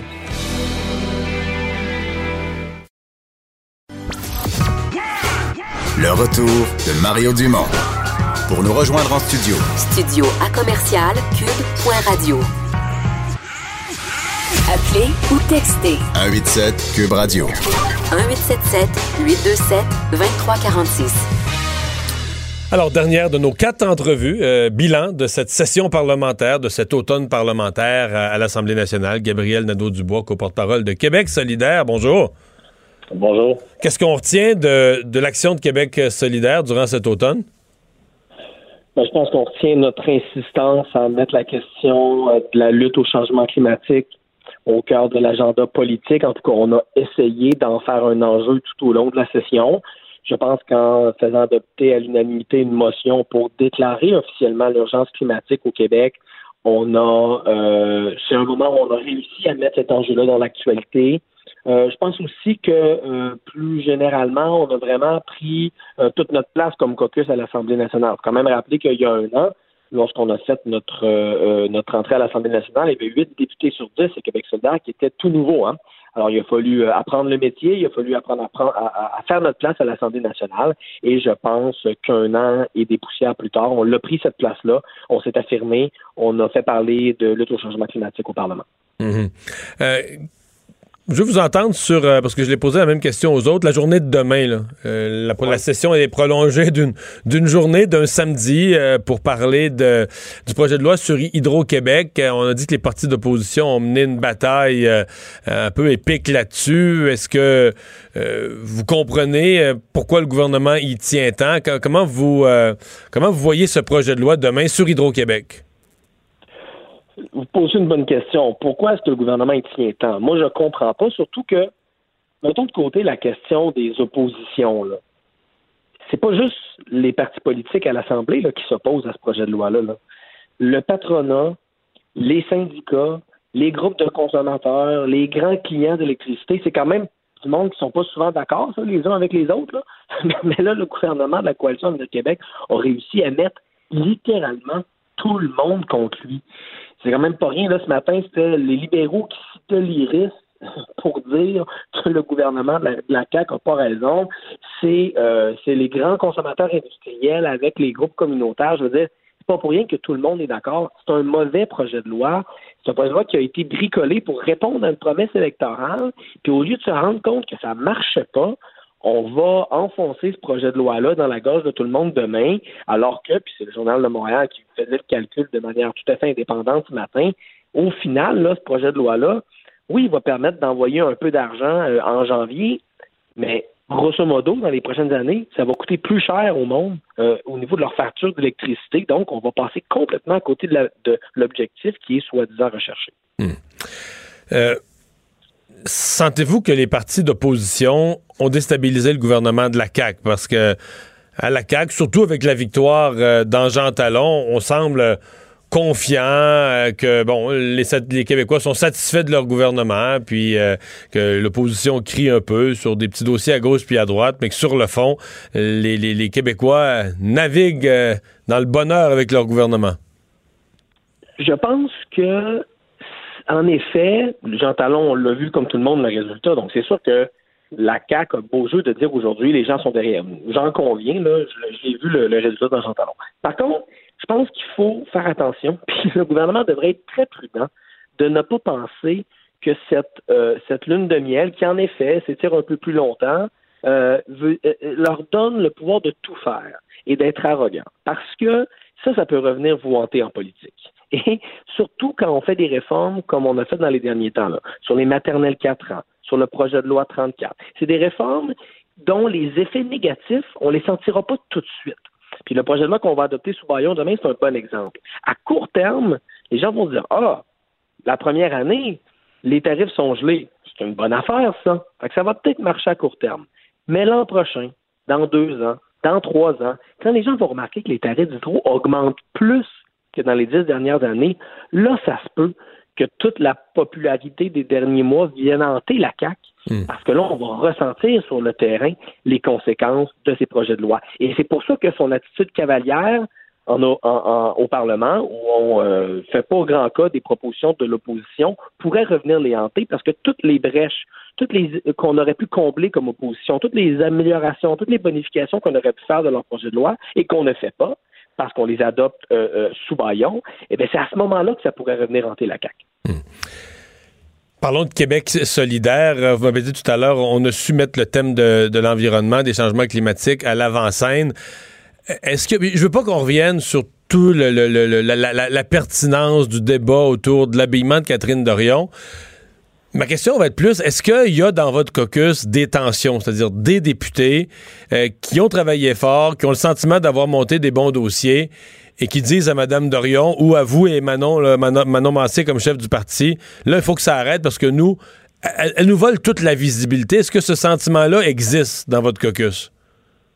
On a des caucus toutes les semaines. On a eu l'occasion de parler souvent de ce qui s'est passé. Puis les gens, bien sûr, euh, com- comprennent pas pourquoi nos adversaires ont décidé de faire une fixation sur Catherine. Par exemple, pourquoi les libéraux sont allés jusqu'à déposer une plainte au commissaire à la déontologie. C'est sûr que quand on voit ça, il y a des Mais je vais vous répondre, moi. je vais vous répondre parce que les, les femmes libérales nous ont parlé. Puis même certains là, qui, qui géraient le parti avaient sous-estimé. Les femmes étaient vraiment en colère. L'affaire de l'Halloween, l'idée de dire, ben moi je suis cool, mais les autres femmes qui s'habillent habituellement en tailleur, c'est toutes des nounounes. Ils étaient insultés, là. Et c'est pour ça que le Parti libéral est allé plus loin, parce que dans ses rangs, il y a des femmes qui étaient choquées. Ben, D'une part, ce serait bien que ces personnes-là s'expriment publiquement. Parce Ah, que là, ouais. tout ça c'est dit derrière des portes closes, que les gens qui ont été heurtés le disent. Parce que là, vous conviendrez avec moi que c'est bien beau chuchoter aux oreilles des journalistes, puis envoyer des lettres à commissaire en déontologie. S'ils veulent qu'on ait un débat, qu'on l'aille, puis qu'ils s'assument publiquement à Catherine, on peut y reprocher bien des choses, mais elle se cache pas. Non. Et elle est prête à débattre, euh, puis à débattre de ses gestes. Puis d'ailleurs, une très mauvaise interprétation de son geste si des, femmes ont pensé que c'était pour les ridiculiser. Bien au contraire, c'était Catherine qui faisait de l'autodérision et qui disait Vous voyez, je suis capable un peu de, de- de rire de moi et dire donc que je vais me déguiser en député modèle euh, pour euh, l'Halloween parce que vous m'avez traité dans l'espace public de pas de classe puis de, de, tout croche. C'était une manière pour elle de tourner ça en dérision. Bon, que, ces femmes-là aient eu cette interprétation-là, elles ont le droit. D'une part qu'elles le disent publiquement et de l'autre qu'elles viennent pas du, qu'on vienne pas du même souffle nous dire euh, que ça a été une priorité. Non, ça a été une priorité pour les adversaires qui ont décidé d'en faire tout un plat. Mais ça a été, je veux dire, euh, pour le meilleur et pour le pire. Je veux dire, euh, dans les. euh, dans les médias, euh, dès qu'on parle d'elle, les forums, là, les pour et les contre, ça s'enflamme. Dire, cette femme-là euh, fait, face à aucune indifférence, là, dérange, provoque, mais en même temps, elle est un, trou noir d'intérêt.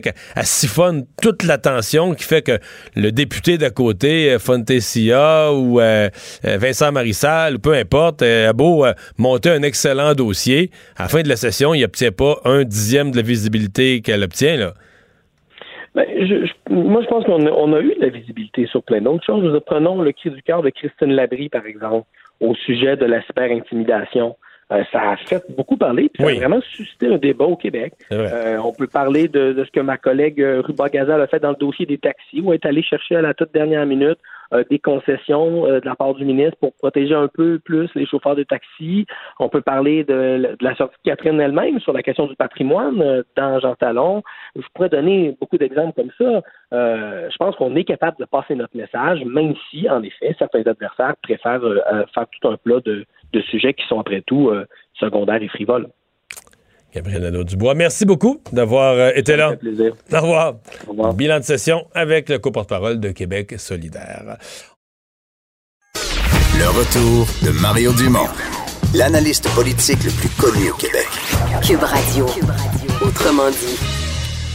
Tour d'horizon de l'actualité dans le monde avec Normand Lester. Bonjour Normand. Bonjour. Là, ça faisait quasiment deux semaines qu'il n'y avait pas eu de manif en France. Ben oui, surprenant.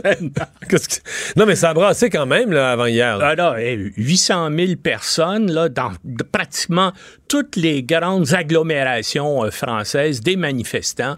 Bien sûr, actuellement, euh, euh, tout le transport en commun est paralysé. La RATP à Paris, la SNCF, la Société nationale euh, des chemins de fer. Il y a bien sûr les enseignants aussi dans le système de santé.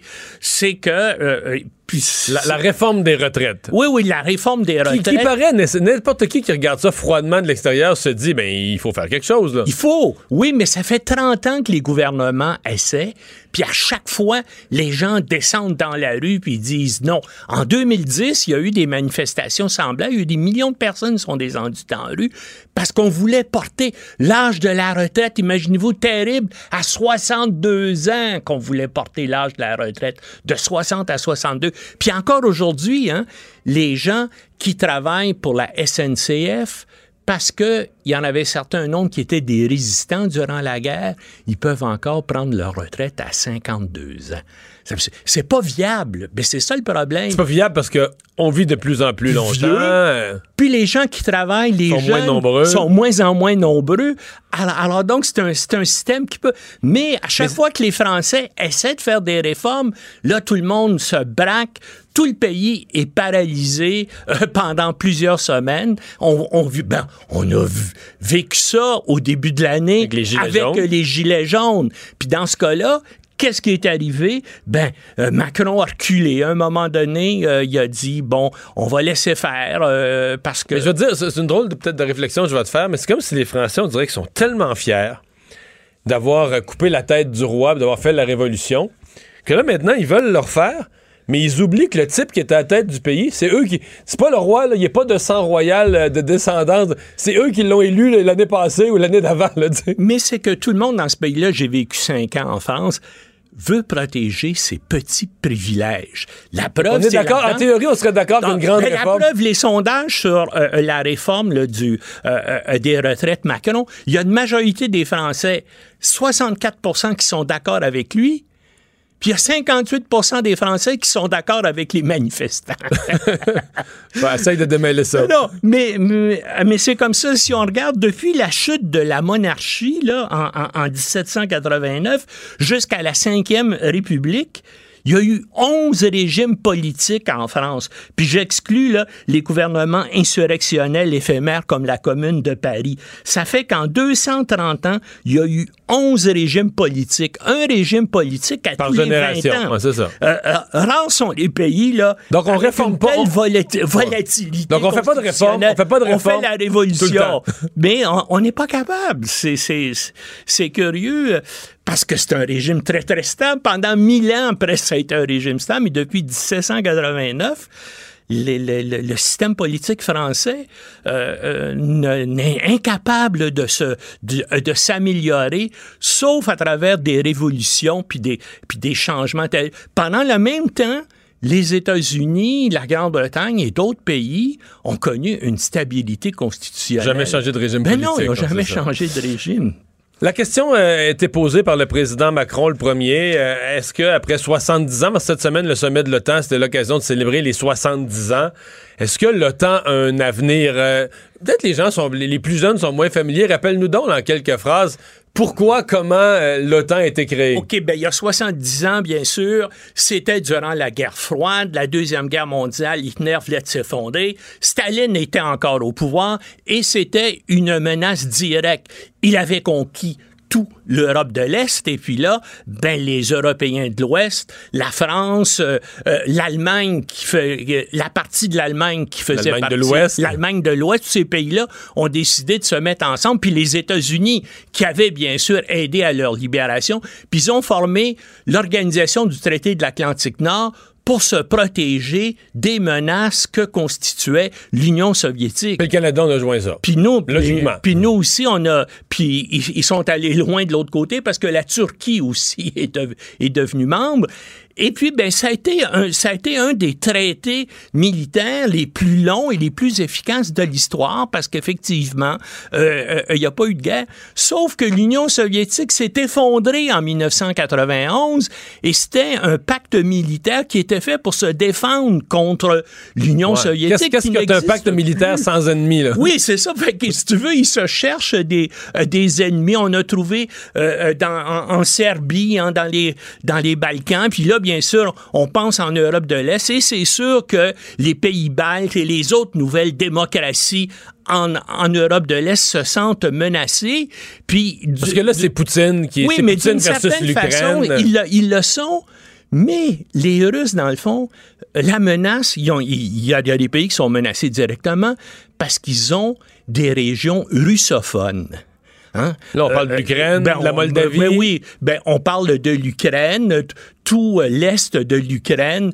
Euh, bien sûr, on parle de la Crimée, hein, qui sont majoritairement russophones. Mais eux, ils sont passés avec la, la Eh ben Russie. oui, euh, ben là, ben c'est ça, le- ben c'est ça qui a déclenché la crise actuelle, c'est que Poutine a décidé d'annexer euh, euh, euh, euh, la Crimée. Mais jusqu'en 1954, ça faisait partie de la Russie déjà.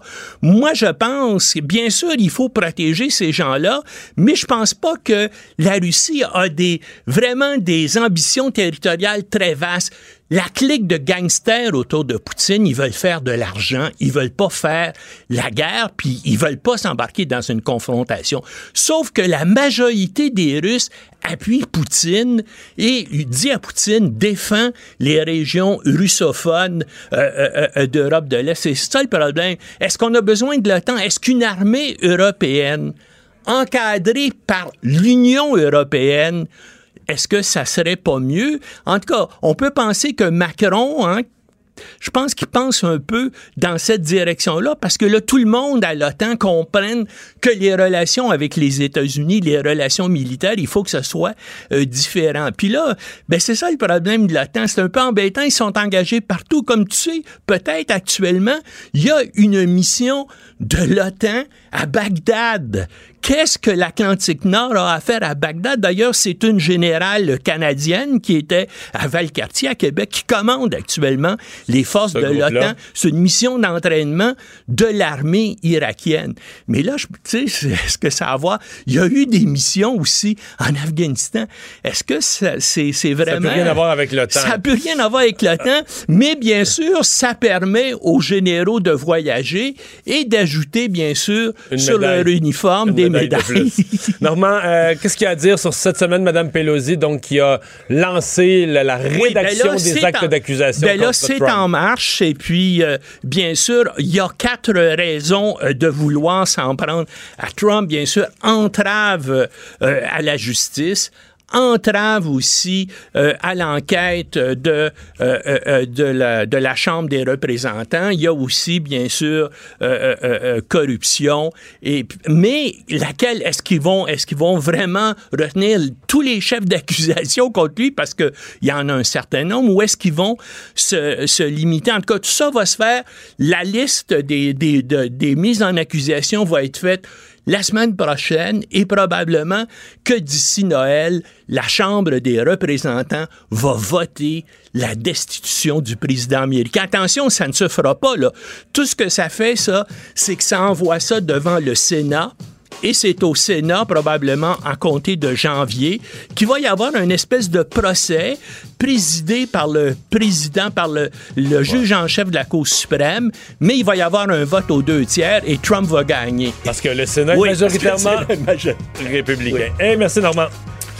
Alors, Alexandre, en terminant, ouais, dans les toutes prochaines minutes, euh, cérémonie de commémoration euh, au chalet du Mont-Royal. C'est à 17h10 euh, tout à l'heure que devrait s'ouvrir, s'illuminer ces 14 faisceaux de lumière pour appeler les 14 victimes de la tuerie de la Polytechnique il y a 30 ans, le 6 décembre 1989. Alors, un moment forcément émouvant. Justin Trudeau, François Legault et Valérie Plante qui devraient être présents là-bas. Alors, une grande cérémonie commémorative. L'heure qui est choisie parce que c'est l'heure exacte où les premiers coups de feu avaient été entendus. Merci Alexandre, merci Joanie à la mise en onde. Merci à vous d'avoir été avec nous. On vous retrouve lundi. Bon week-end.